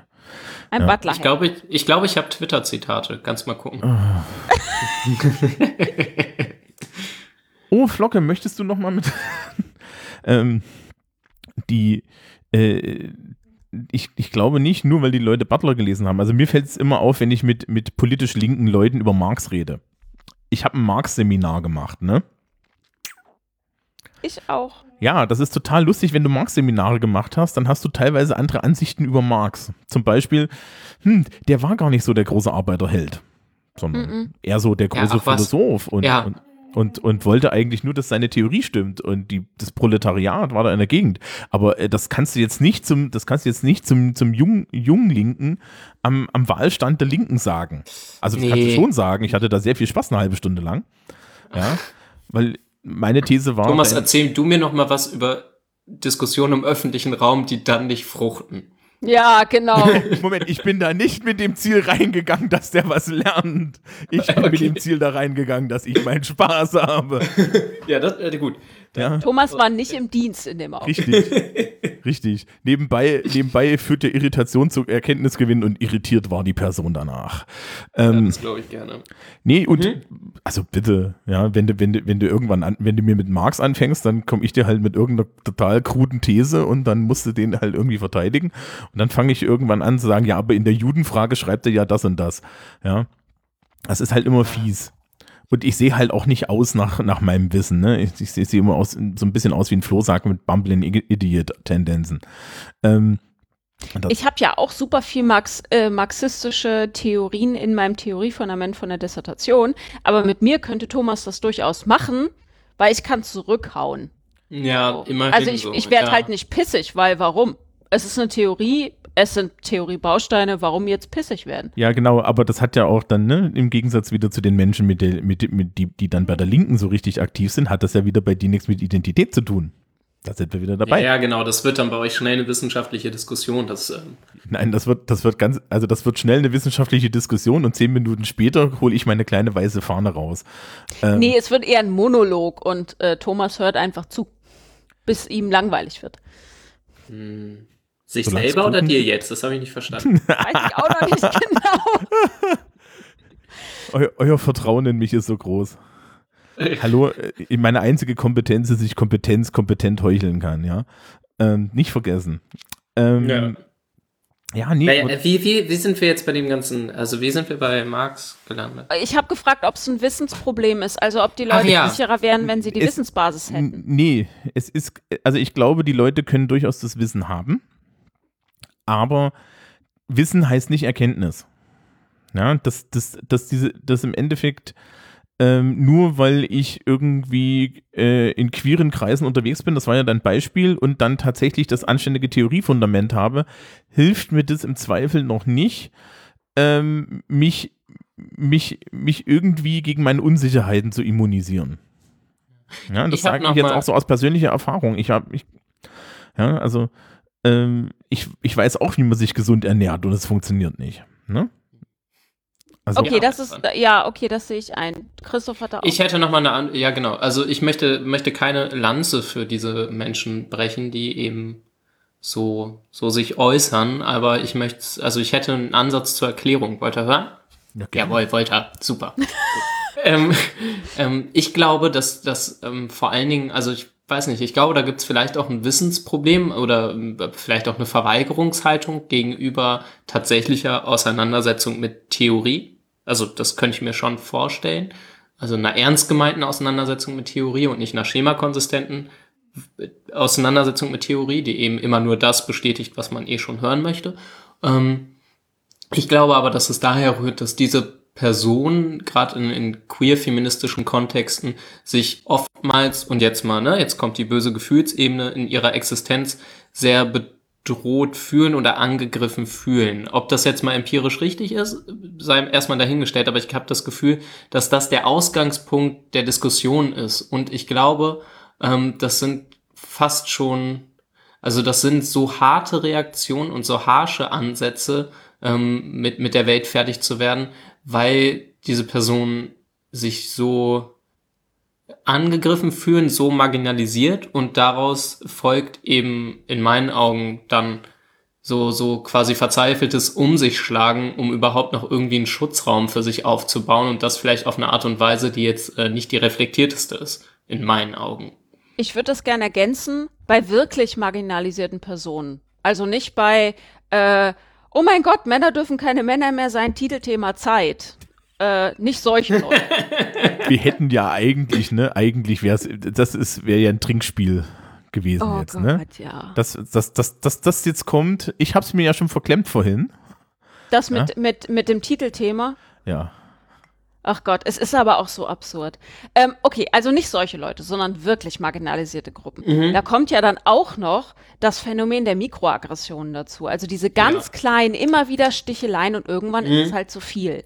So, also Ja. da habe ich natürlich auch, da habe ich totales Verständnis für, wenn es marginalisierte Personen betrifft, die dann irgendwann ausrasten, weil sie nicht die 500. Frage zu ihrem Kopftuch beantworten wollen. Finde ich total in Ordnung. So. Ähm, die Frage ist, ähm, Mikroaggressionen, das passt schon wieder nicht auf das äh, Szenario, was wir hatten, die queere Szene untereinander. Da passt Christophs These ohne meine Ergänzung besser, finde ich. Hm, Naja, das Problem ist ja, dass ähm, jetzt komme ich wieder mit meinem Lieblingswort Identität, ne? Also d- wenn, wenn das Das ist das viel bessere Trinkspiel. Thomas sagt Identität. Und dann musst du einkippen. ja, Ja. Oh, ähm, Aber nein, ist ja, ist ja, macht Sinn. Das klingt so, als würde ich das falsch finden, finde ich gar nicht. N- Nee, nee, du, Nee, genau. du, du hast an beiden Stellen recht. Also ähm, wenn du sagst, wenn du sagst, äh, es geht um das, die, die gefühlte Marginalisierung, dann hat das ja wieder was mit mir zu tun, ne? Ähm, weil ich mich ja so fühle. Das ist ja auf den, das, das ist ja lustigerweise, ne, wenn wir jetzt wieder auf die rechte Seite gucken, hört denen Die mal fühlen zu. sich auch. die fühlen sich alle marginalisiert. Oh, es ist, Ja, es ist Beatrix von großartig. Storch, wei weiße Frau mit Geld im Arsch bis zum Umfallen Bundestagsabgeordnete, die fühlt sich verfolgt. Kulturell völlig abgehängt, das arme Ja. Ding. Ja. Du bist doch nicht mehr, nicht mehr zu Hause im eigenen Land oder was auch immer. Ja, natürlich, ne? Also wenn es jetzt Traditionshasen gibt statt Osterhasen, dann geht die Welt unter. Weil, weil, weil, weil äh, die, die Welt ist nicht mehr so, wie sie mal war oder so. Ne? Was war Also, mit den scheiß Osterhasen? Ich hab schon wieder was ähm, mitgekriegt. du kennst diese, diese goldenen Osterhasen mit dem Glöckchen von einer Firma, die wir jetzt nicht nennen, weil sie uns kein Geld Ja. dafür bezahlt hat. Gut. Ja. Ähm, die wurden von äh, einem großen äh, Lebensmitteleinzelhandel mit vier Buchstaben ausgezeichnet Rot als? Traditionshasen, worauf die dann auf Twitter angekackt wurden von Rechtstwitter. Warum denn das Traditionshase heißt? Weil der Hersteller ein Traditionshaus ist, ihr Pfosten. Das war die Antwort der Rewe. Oh, Oh, oh, hey. Cool. Und ich hab, also Rewe hat auch, also, und sie haben gesagt, äh, äh, Das also machen das wir schon seit seit 50 Anno malen. Also das ist nicht erst seit 2015, seitdem hier das Gott. Abendland untergeht, sondern schon viel länger. Ja. Genau, aber äh, das ist doch genauso in Dresden gibt's gibt's die, gibt's als Weihnachtsmarkt schon seit über 25 Jahren, ja. Also solange es Westen ist, auf jeden Fall. Achtung, ich bin Ostdeutscher, ne? Westen ist für mich eine Zeitangabe. Ähm, das ist äh, nicht fragen. Ähm, gibt's d- den Dresdner Striezelmarkt. Ja, ein Striezel ist ein, ein äh, Stollen-ähnliches Gebäck mit ähnlicher Konsistenz, also was Gutes zum Ermorden seiner Verwandten. Ähm, Was ist der Unterschied? Hallo, ich bin großer Stollen-Fan und backe gerne und Äh, habe auch schon selber Stollen Da gebacken. ist bei dem einen ist bei dem einen ist Persipan drin, bei dem anderen nicht oder so. Frag mich nicht, guck in der Also das eine ist echtes DDR-Produkt und das andere noch von vor der DDR. Ähm, nein, es gibt keine echten DDR-Produkte mehr. Die ist seit 25 Jahren untergegangen. Wenn du irgendein echtes DDR-Produkt findest und es ist, es ist verderblich wie ein Stollen, ist es nicht.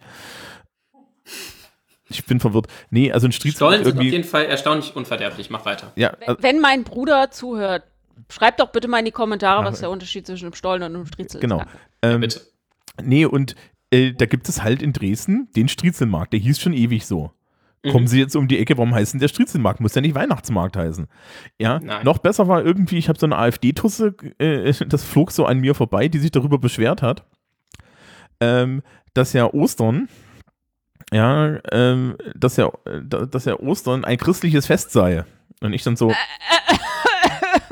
naja, der Name kommt jetzt von einer heidnischen Frühlingsgöttin. Der Hase ist ein, ist ein heidnisches, äh, ist, ist ein heidnisches Fruchtbarkeitssymbol. Das Ei ist ein heidnisches Fruchtbarkeitssymbol.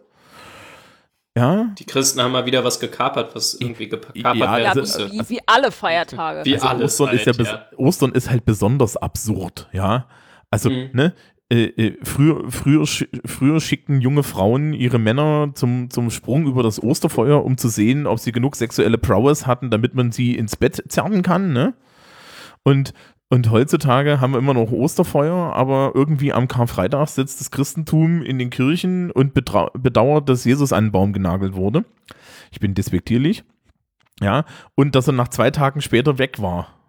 Fa fahre er fort mit der Despektierlichkeit. Mhm. Ähm, Ja, naja, ich bin ja so. Naja, aber was hat jetzt diese, diese AfD-Frau gesagt? Ne, die hat sich halt darüber beschwert, dass das ja, dass jetzt ja im Endeffekt äh, die ganzen alten christlichen Traditionen zu Ostern irgendwie weggehen. Also so Mhm. die Hasen und die Eier. Ja, Und- Darf genau, ich noch okay. mal meine Wissenshypothese in den Raum stellen? Weil, Nein, nein, nein, nein, Entsch- nein, nein. En- Entschuldigung, wenn deine Zeitrechnung erst äh, 36 anfängt, ja, und alles davor war nicht, das ist ein Wissensproblem. So. Ja, aber das Problem löst sich halt mit der Buchstabenkombination A, F und D. Ja, also ähm, das ist aber, du, das ist bei ganz vielen Leuten so. Und das Problem das ist, wenn du. totaler Realitätsverlust. Ja, aber das Problem ist, wenn ich jetzt zu der Frau hingehe und sage, guten Tag, äh, ja, guten Tag, hier, ihr freundlicher Pagan aus der Nachbarschaft, ja, mit so, mit so einem Flyer. Lassen Sie mich über Osterer aufklären. Ja, möchten Sie sehen, ob Ihr Mann noch gut im Bett ist, dann lassen Sie ihn doch über das Osterfeuer springen. Es springen auch andere junge Männer nackt über das Osterfeuer. Vielleicht ist ja was für Sie dabei. Ja, keine Ahnung. Tauschen Sie ihn ein. Ja, Können willkommen. auch bis Beltane warten. Da gibt es auch nochmal Feuer. Ja, da gibt es auch nochmal Feuer, da springt man aber, glaube ich, nicht mehr drüber, ne? Äh, Beltane ist ja, das ist hier die, die, ist, ist die Sonnen, nee, die Sonnenwende ist schon vorbei, das ist Ostern. Ähm, äh, Equinox ist vorbei, das ist Ostern. Ja, auf jeden Fall, ja, also, oder so, ne? Also selbst wenn, wenn ich dir das freundlich und pädagogisch und so weiter erkläre, ja, also, ich Mhm. meine jetzt außer, dass sie ja Vertreterin des christlichen Abendlandes ist und dann so Leute wie mich anzünden möchte, ähm, die wird es dann da trotzdem nicht, nicht, nicht, die wird sich hinsetzen und sagen, das ist schön, dass ich das jetzt alles weiß. Ich will trotzdem, dass Ostern christlich bleibt. Bei dem bleibt, weißt du schon, es ist nicht angekommen. Da ist irgendwie so eine Schranke. Nee, nee, nee, die, die Erfahrung als Lehrkraft ist, nur weil Wissen ankommt, heißt es nicht, dass es immer auch eine Wirkung hinterlässt, ne? Akkommodation ist und, Assimilation. Deswegen ist Transfer immer die schwerste Aufgabe in allen Klausuren. Jawohl. Richtig. Ähm, wir tragen mal kognitive Dissonanz mit ein, ne? Weil wir haben es ja mit kognitiver Dissonanz gerade gehabt. Oh ja. Ja, weil das ist ja nichts anderes. Und ähm, ja, ähm, das hast du halt. Also, ich, wie gesagt, ich, ich wundere mich da auch über gar nichts mehr. Ich habe ich hab auch Leute, denen erzähle ich ein komplettes Schuljahr lang. Schreiben Sie bitte den Aufsatz nicht so. Und was machen sie? Sie schreiben den Aufsatz so. Wahnsinn. Und wenn du dann sagst, aber ich habe Ihnen das doch schon hundertmal gesagt, dann sagen sie, ja, aber ich fühle mich dabei nicht wohl. Mhm. Das ist die neue Sache mit den ne? Fühlen. Mhm. Nee, nee, das ist kein, Ja, Das ist, das ist kein Lernwiderstand, das ist einfach nur eine, das ist einfach nur eine Frage, wie du damit umgehst als Lehrer. Ne? Du kannst es hinnehmen. Ist das mit dich Gefühlen, Hm? ist das eigentlich neu, dass man heute das, das immer schon reicht, zu sagen, äh, ich fühle mich nicht so dabei und Ähm, es, wir ist, hatten ja auch wäre- mal Romantik, ne? es, ist, also als wäre ein Gefühl ein Argument. Ähm, es ist noch gar nicht so weit verbreitet in Deutschland, wie ich es in amerikanischen Kontexten sehe. Ja, Es kommt es kommt. und ähm, wir sind halt auch dran mit der romantischen Phase. Ne? Also du kannst halt immer Mhm. gucken, wenn du in die Kulturgeschichte guckst, ähm, wechseln sich im Endeffekt romantische und, und rationale Phasen spätestens seit der Aufklärung ab.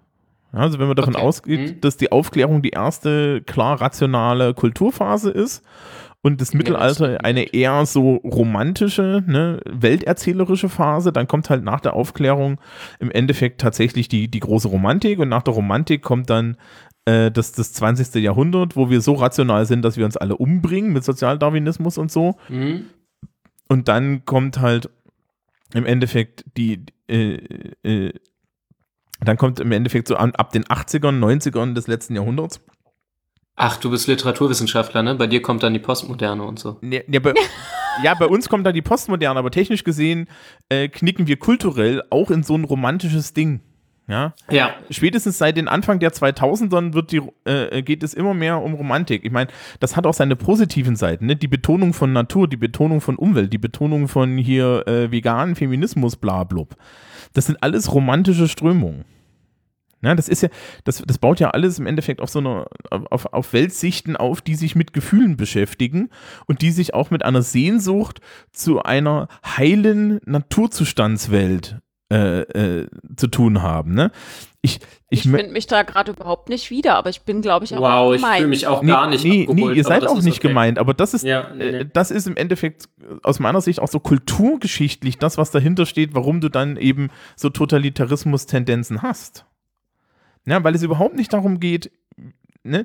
Also, warum seid ihr nicht geweint? Können wir ja vielleicht erörtern, so als Kontrast.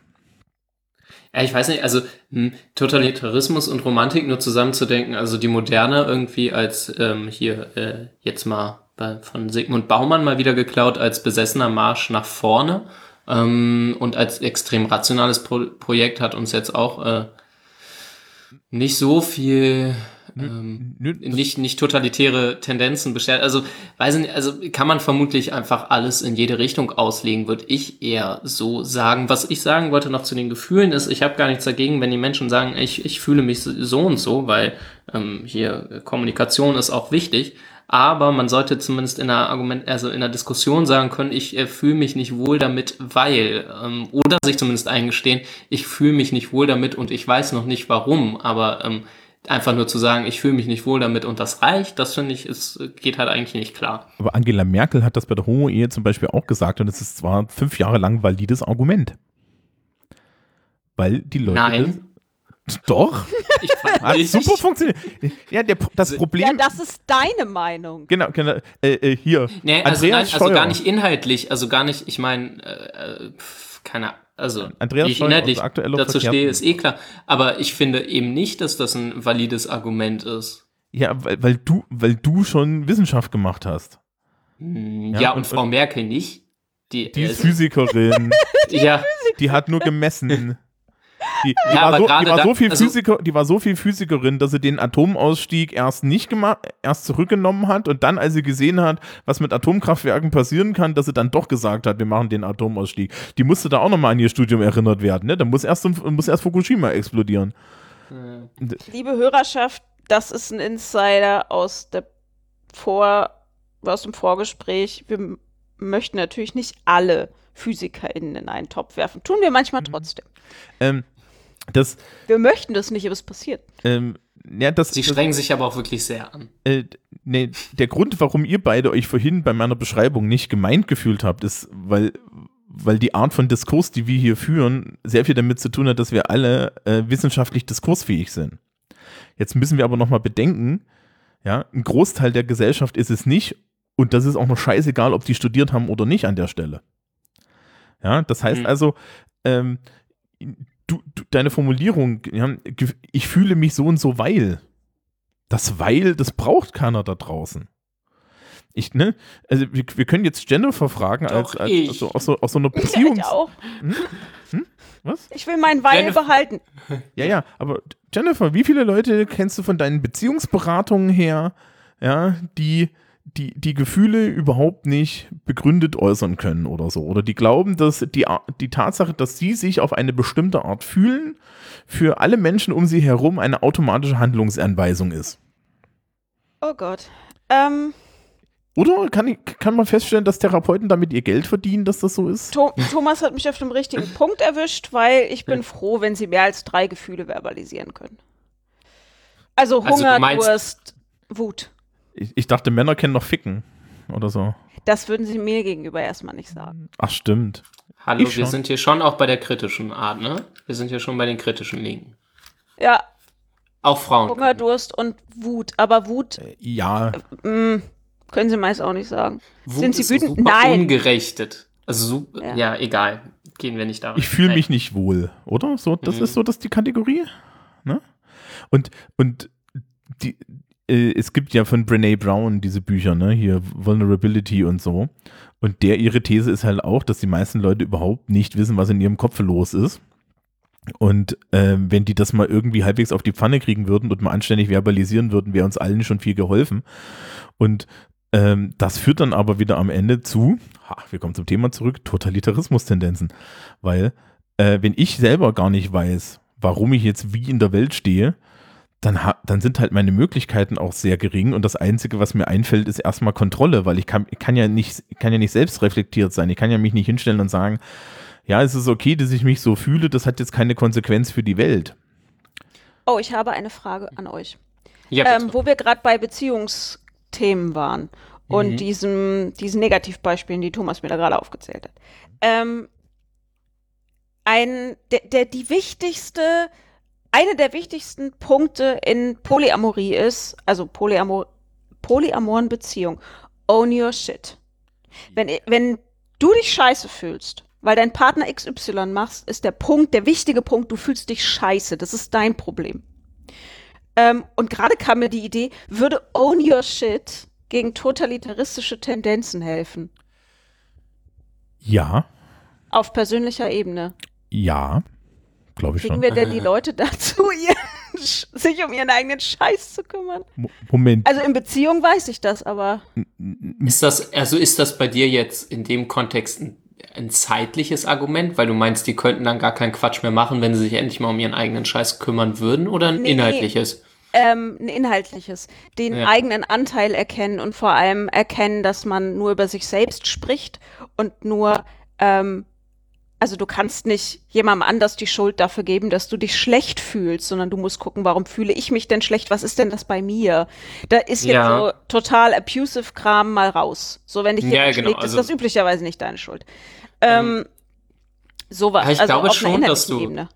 dass das hilft. Ich weiß nicht. Ähm, mein, mein liebster Mensch äh, studierte äh, Sonderpädagogik und äh, arbeitet jetzt als, als Sonderpädagogin. Und ähm, von der habe ich gelernt, und ich leite ja nun auch eine Ferienfreizeit, dass in, in jedem Streitgespräch, und das ist sicherlich auch in, in querfeministischen und sonst wie linken Diskursen so, ähm, extrem gut zur Streitschlichtung oder zur Streitreflexion oder ähm, warum ist eine Diskussion entgleist, ähm, die Frage hilft und egal wer hat angefangen, ist egal, sondern was ist dein Beitrag dazu? Von daher würde ich erstmal sagen, ja, das hilft immer weiter zu gucken, okay, an welchem Punkt habe ich Bockmist gebaut und inwiefern muss ich, also die Diskussionen werden teilweise so geführt, als seien die Leute so unfassbar nobel und fehlerfrei. Und das geht mir extrem auf die Nerven, weil das eben nun mal niemand ist und das macht e- ganz, ganz viel kaputt. Dann kann man nämlich nicht mehr miteinander reden, wenn man glaubt, man selber ist perfekt und macht nie Fehler und verzeiht sie deswegen anderen auch nicht, weil man ja so super aware von allem ist. Ähm, finde ich, muss man manchmal schon irgendwie akzeptieren können, dass ähm, man in all seiner Awareness ähm, auch mal dahinter steht, dass die Leute sich immerhin bemühen und wenn sie dann mal irgendwie wen vergessen oder sich nicht perfekt ausdrücken, dass das nicht unbedingt ähm, eine, eine boshafte Verfehlung ist. Was So. ich bei Konflikten immer noch ganz gerne frage, ähm, ist auch, was hast du denn davon, dass, was hast du denn davon, dass es gerade alles so scheiße ist? Weil meistens ist, äh, gibt es da irgendwas von einer schlechten Situation, äh, wenn man die nicht gelöst kriegt, für, weil die Fronten so verhärtet sind, haben meist beide Fronten irgendeinen ganz dicken Vorteil daraus, dass es Das ist äh, diese gerade Sachen so mit dem Krankheitsgewinn, ne? Da Make- kommt das Ja, genau. Oder? Ja, Make-up-Sex. Zum Kontinuierlichen. Make-up-Sex. Oder solange du dich noch anschreist, kommunizierst du wenigstens noch, ne? Oh, dann müsste man sich ja eingestehen, dass man ansonsten nicht mehr miteinander redet. Das wäre ja ganz schlimm. Richtig, richtig, richtig. Die Frage ist, wie bringen wir das von den Beziehungen weg auf das nächste Level? Mm, Hm, Was, was ich noch einflächen würde, ist zu dem, zu dem was Christoph schon gesagt hat gerade. Ähm, das hat unheimlich viel mit Verwundbarkeit zu tun und Verwundbarkeit ist eine der schlimmsten Sachen, die Menschen heutzutage abtrainiert bekommen, dass sie die, ja, also du möchtest nicht Ja. verwundbar sein. Ja, Ja, weil das das ist unangenehm. Ich musste das ja auch dann irgendwie jetzt schmerzhaft lernen, aber meine Güte, ne? Ich zähle, glaube ich, Ja, auch zum, zum zwang, zwanghaft erleuchteten Kreis. Ähm, Jetzt ihr da lacht, ja. Ja, Manchmal, gell? Es ist Es übrigens eine leid, Qual, dass mit den beiden sich regelmäßig zu unterhalten. Ich wollte es nur sagen, ja, ich leide hier. Ja. Thomas, Regelmäßigkeit im Podcast ist wichtig. Mhm. Danke. Ja, leckt mich doch alle.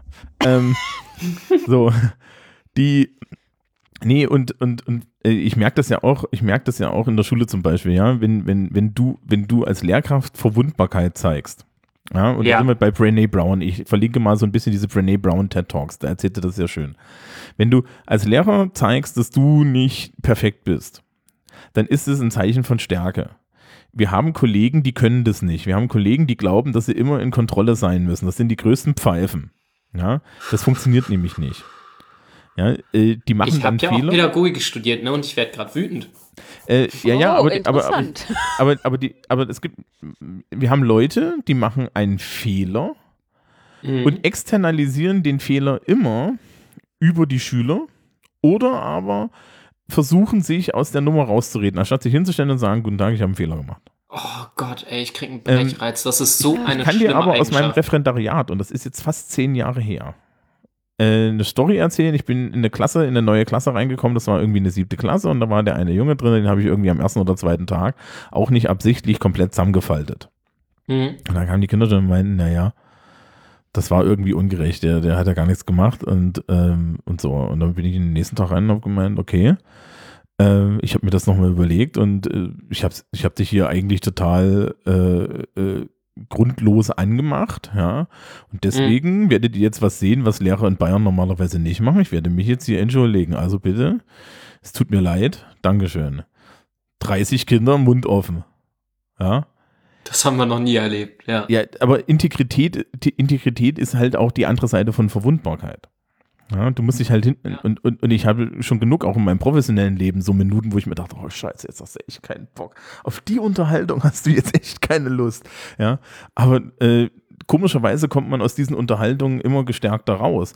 Wir versuchen die nur, auch, auch durch, durch Erziehung und Sozialisation sind wir eigentlich so geprägt, dass wir das immer vermeiden wollen. Und das ist für uns männliche Wesen noch viel, viel schlimmer, weil weibliche Wesen dürfen ein bisschen Verwundbarkeit zeigen, weil die sind ja alle weich und so. Ja. Moment, ich fass mal kurz in die Speckfalte. Ja, doch, weich. Ja, also, also, ne, und, und ihr seid ja alle emotional und so, damit ich auch noch die Oh, Augenbraue auch so hochkriege, empathisch Ne? alle. Genau, em- empathisch. Aha. Mhm. Ja, ne? Also Stereo, das Stereotyp kennen wir, müssen wir nicht näher erwähnen. Ähm, es gibt in, es gibt, wie gesagt, bei Brené Brown gibt es eine schöne Sache, wo, wo, sie halt äh, von einem Mann gefragt wird, sagen Sie mal, warum forschen Sie eigentlich nicht an Männern? Und sie so, "Mm, ja, habe ich bis jetzt nicht. Und er so, ja, das ist ja billig. Dann, dann, dann geht er hier irgendwie drei Bücher von ihr kaufen, lässt sie unterschreiben und sagt, pass mal auf. Ja, du erzählst dir was von Verwundbarkeit. Ich bin hier mit meiner Frau und meinen zwei Töchtern. Die verlangen alle von mir, dass ich auf meinem hohen Ross als edler Ritter sterbe, bevor sie merken, dass ich irgendwie Probleme habe. Und das ist das, ab, das ist, das ist aber eine Männlichkeitsanforderung, die wir heutzutage noch bei ganz vielen Leuten haben. Ja. Ich fühle mich von So. diesem Männlichkeitsding echt nicht abgeholt auch wieder, ne? Also heute werde ich wenig Ja, du bist abgeholt. komisch. Ja, ich weiß. Nee, nee Sollen, sollen wir dich auf der Wohlstandsinsel im Teestübchen abgeben? Ja, genau, da ist heute Abend wieder Jazzabend. Ja, sehr gut. Da müssen wir aber bald Schluss machen. Egal, ja, mach mal Die- weiter. Äh, und, und das Problem ist tatsächlich, also ich kann aus meiner eigenen Erfahrung sagen, dass ich das auch hatte, ja. Und du, du hast es drin, du, ja, äh, und was willst du denn dann machen? Ja, du kannst dich nicht hinstellen und verwundbar sein. Das kannst du nicht. Das widerspricht allen von denen, das greift dich in deinem tiefsten Kern an, weil Sozialisation ist was Tolles. Dann hilft nur Ich- ich Kontrolle, mach dann das- hilft also nur das ich- Externalisieren. Ja, dann hilft Ich mag, ich arbeite damit gerade im pädagogischen Kontext so gerne und ich glaube deswegen, also es würde, glaube ich, also können wir, davon ist die Abstraktion jetzt, glaube ich, dann nicht mehr so schwierig. Es würde auch in, in, in Beziehungen, sage ich schon, in, ähm, in Diskussionen helfen. Ähm, es macht die Leute so angenehm perplex, wenn man das, also wenn man, wenn man sich, also wenn man Fehler öffentlich eingesteht, also das über, und von daher kann man, ähm, kriegt man da oft eine ganz neue Basis, auf der man dann weiter miteinander reden kann. Und von daher, glaube ich, wäre das nicht schlecht. Ja, und das Komische ist, es hat ja keine Konsequenzen. Ne? Ja, Und da 95 passiert ja Prozent, wenn das ist die Nummer danach geklärt. Also ich hatte irgendwie vor ein paar Jahren eine Schülerin, da ist was schiefgegangen mit, den, mit der Note und so. Und die war da halt eher, eher unglücklich, aber es ist halt auch offiziell, äh, konnte ich, konnte die bessere Note nicht haben, bla bla bla. Und klar ging die mir zweimal hinterher und das hat mich furchtbar angefasst und dann habe ich sie halt angeherrscht. Und dann kam sie aber eine Woche später mit der Vertreu Bet Bet Betreuungslehrerin, also Ver Vertrauenslehrerin und meinte, sie würde nochmal drüber reden. Und ich habe das Gespräch angefangen mit, also ganz ehrlich, ne, das war total daneben. Und, und ich habe mich da doof gefühlt und ich habe mich da angefasst gefühlt und ich hätte sie nicht annölen müssen, weil eigentlich, ja, eigentlich schätzen wir uns und wir kennen uns ja auch, also die kannte ich auch schon seit einem Jahr, ja. Mhm. Und dann haben wir uns beide fünf Minuten angeguckt und die, die Vertrauenslehrerin in dem Fall war die Schulpsychologin, die guckte mich danach nur an und meinte, naja, du kannst das anscheinend doch. ja, aber ähm, die, die Tendenz, dass Leute dann irgendwie formal in sowas reingehen, ja, und das irgendwie eben, eben nicht ihren Shit ownen, das ist genau das Problem. Ja. Die, die äh, bei, bei der, wir sind ja über Polyamorie dazu gekommen, ja. Ähm, die Verwundbarkeit, die du da eingehen musst, um das dann halt dein Shit zu ownen, weil zu, zu own your shit gehört ja nicht nur own your shit, sondern zu own your shit gehört ja dann der, auch der Teil, wo du zu deinem Partner hingehst und sagst, ich fühle mich hier nicht wohl bei. Ja. Das ist ja der, der zweite Teil von own your shit. Es Ja. Es wird ja nicht von dir verlangt, dass du dein, dein Shit ownst und die Fresse hältst, weil das macht dir die Beziehung definitiv kaputt. So, ne? Sondern die Kommunikation danach ist das Wichtige und own your shit heißt eigentlich nur, Alter, mach ich Botschaften. Ja. Und zwar wirkliche Ich-Botschaften, nicht die bitchy, passiv-aggressive Variante. Du Bitte. meinst wieder dieses, ich fühle mich nicht wohl, wenn du nicht meiner Meinung bist? Mir wird bei sowas sofort kotzübel. Das, ich weiß nicht, mein Körper reagiert da total krass drauf. Ja, Ich predatory das people. richtig. Ah! Solche Leute kann ich überhaupt nicht haben. Ja, haben wir alle halt schon mal erlebt, hoffentlich. Und dann, Hoffentlich nicht alle. Ich hoffe, manchen Leuten bleibt es erspart. Na, du sage- hast ja noch Hoffnung. Ja. Was? Was hast Mich? du eigentlich für ein Menschenbild? Das ist ja ganz krude. Ein totalitäres, wir sind alle nett. Total nett. Ja, sehr gut. Also, also Wir sind jetzt hier alle nett, weil ich das sage. das ist schön, dass wir wieder den Weg zurück zum Thema gefunden haben. Ja, aber es ist eigentlich ganz spannend, ne? Also jetzt mal so kurz auf die Metaebene. Wir sind da irgendwie reingestartet und dass wir dann am Ende äh, bei, bei so tiefen Erkenntnissen ankommen, hätte ich jetzt auch nicht gedacht. Huch. Ähm, ich ich habe ja nur Haben wir dann überhaupt noch eine Aufgabe? Wir haben sie ja quasi gerade gelöst. Ja, ich hatte gerade schon, ich, ich wollte jetzt gerade schon sagen, äh, ich, mir schwant jetzt schon, dass ich, dass mir irgendwelche Aufgaben wieder zugewiesen werden, die ich stellen soll. Das Problem, Ja. das, das Problem ist ja, ähm, die, der Versuch, mein, mein Umfeld zu kontrollieren, der Versuch, irgendwie eine, eine Welt mir zu schaffen, die mit, mit, mein, mit meinem Bild im Kopf irgendwie übereinstimmt, damit ich mich nicht schlecht fühle und damit ich irgendwie ähm, äh, äh, dann, dann ja eine, eine Kongruenz mit, mit meinen Vorstellungen habe, die ist halt auch für die Person selber eigentlich total giftig. Ja, Mhm. also es, das, das ist, ist jetzt auch total ähm, ähm, das, das ist jetzt auch total doof, aber oder, oder condescending, aber ich würde dann schon an der Stelle sagen, die tun mir eigentlich leid. Ja, also das ist ja Ja. ähm, dementsprechend äh, muss man dann irgendwie sich, äh, äh, sich fragen, ja, äh, was kann man denn den, den Leuten auf den Weg geben? Wobei ich glaube, du kommst aus der Nummer eigenständig nicht raus. Ne? Das ist dann so ein klassischer Fall für Nervenzusammenbruch und Therapeut. Naja, Ich ich glaube aber, dass man, dass man zumindest anfangen kann, ähm, solche Sachen zurückzuwerfen. Also die Leute einfach mal fragen, wie es ihnen geht. Oder nachzufragen, wenn man was nicht ganz verstanden hat oder sich nicht sicher ist, ob man das in seiner hellseherischen Performance falsch interpretiert hat. Also Mhm. mehr Fragen stellen. So. Ihr wisst nicht, was eure Gegenüber denken. Ihr wisst es einfach nicht. Ne, also ich habe eine Glaskugel auf dem Schreibtisch. Die funktioniert super. ja. ja. Ist Ähm, eigentlich irgendwem auf der Welt schon mal aufgefallen, dass Glaskugeln extrem doll verzerren, wenn man durchguckt? das ist der Sinn der Sache. Ja, nee, äh, blöder Spruch. ähm, die, ja, naja, also, also solche Fragen wie, wie fühlst du dich damit? Ich habe ja auch angefangen, Leute das zu fragen. Das, das, das, das ist auch total super. Kriegst dann geile Antworten, ja, weil die Leute sich ja selbst nicht klar sind, was sie antworten sollen. Und total überrascht sind, wenn du dann tatsächlich wissen willst, wie sie sich fühlen, ne? Im, im, im Amerikanischen gibt es ja dieses How are you, ne? Dieses Formelhafte. Das gibt es ja im Deutschen Mhm. auch schon. So, hallo, wie geht's dir? Gut, gut, danke. Ja, klar, man muss bei der Formulierung der Frage schon sehr spezifisch sein. Wie fühlst du dich mit. XY? Ja, oder ähm, meintest du XY so und so? Habe ich das richtig verstanden? Also nochmal sagen, was man wirklich verstanden hat. Und meist kommt bei der, also ich kenne das so, dass wenn du sowas machst, die Person völlig erschrocken sagt, nein, das habe ich nie gesagt.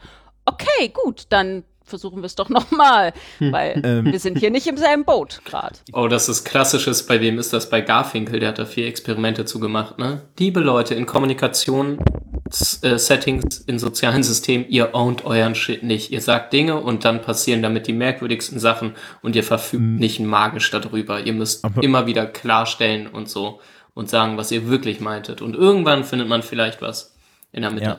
Aber das, das Spielverderber-Teil ist dann daran, dass das voraussetzt, dass furchtbar viele Leute furchtbar viel Selbstreflexion haben. Ja? Weil du kannst das Spiel nur spielen, wenn du Selbstreflexion hast.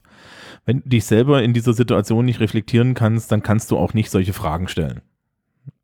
Ja. Und jetzt dem, dem Publikum als Aufgabe zu geben, boah, selbst, selbst reflektiert euch mal und stellt mal so Fragen, ja, das, das Nee, nee, Also Also- ich finde, Ja. ich hätte eine mögliche Aufgabe, glaube Oh. ich. Die, die geht ein bisschen, also geht zwei Minuten in der Diskussion oder so zurück, aber ich finde, eine gelungene Aufgabe wäre, mal drüber nachzudenken, in welcher Diskussion oder in welchem sozialen Setting man einen Fehler gemacht hat in letzter Zeit, den man, ähm, den man eben nicht danach gerade gerückt hat oder verbalisiert hat oder zugegeben hat, ja, okay, da habe ich Mist gebaut. Um, und ist vielleicht eine große Aufgabe, eine herausfordernde Aufgabe vielleicht auch für, für manche. Aber ich finde, das wäre was, was man machen könnte. Ihr werdet den übrigens daran erkennen, dass er euch immer noch durch den Kopf geht. Ja, genau. Ihr, wer- ihr werdet, ihr- wenn ihr sowas hattet, dann wird euch das ziemlich ad hoc einfallen. Ähm, ich hätte da auch noch eine Variante, wie man das auch formulieren kann. Das habe ich von meiner Schulpsychologin gelernt im Referendariat. Die hat das natürlich auf Unterricht bezogen, aber die meint, naja, in jeder Unterrichtssituation kann halt auch einfach mal psychologisch, sozial was schiefgehen. Und dann haben sie zwei Möglichkeiten. Möglichkeit eins ist, sie stürzen sich da rein. Möglichkeit zwei ist, sie treten mental zwei Schritte zurück aus der Situation raus und gucken sich an, was ist denn hier jetzt gerade kommunikativ passiert. Mhm. Und der Spruch begleitet mich jetzt seit zehn Jahren und der funktioniert super. Ja, weil immer wenn ich merke, äh, das war jetzt komisch, ja, überlege ich mir, passt das? Ja, passt das mit meinem Wertekanon? Wie, wie hätte ich verstanden werden können? Muss ich da vielleicht jemanden nachfragen und so?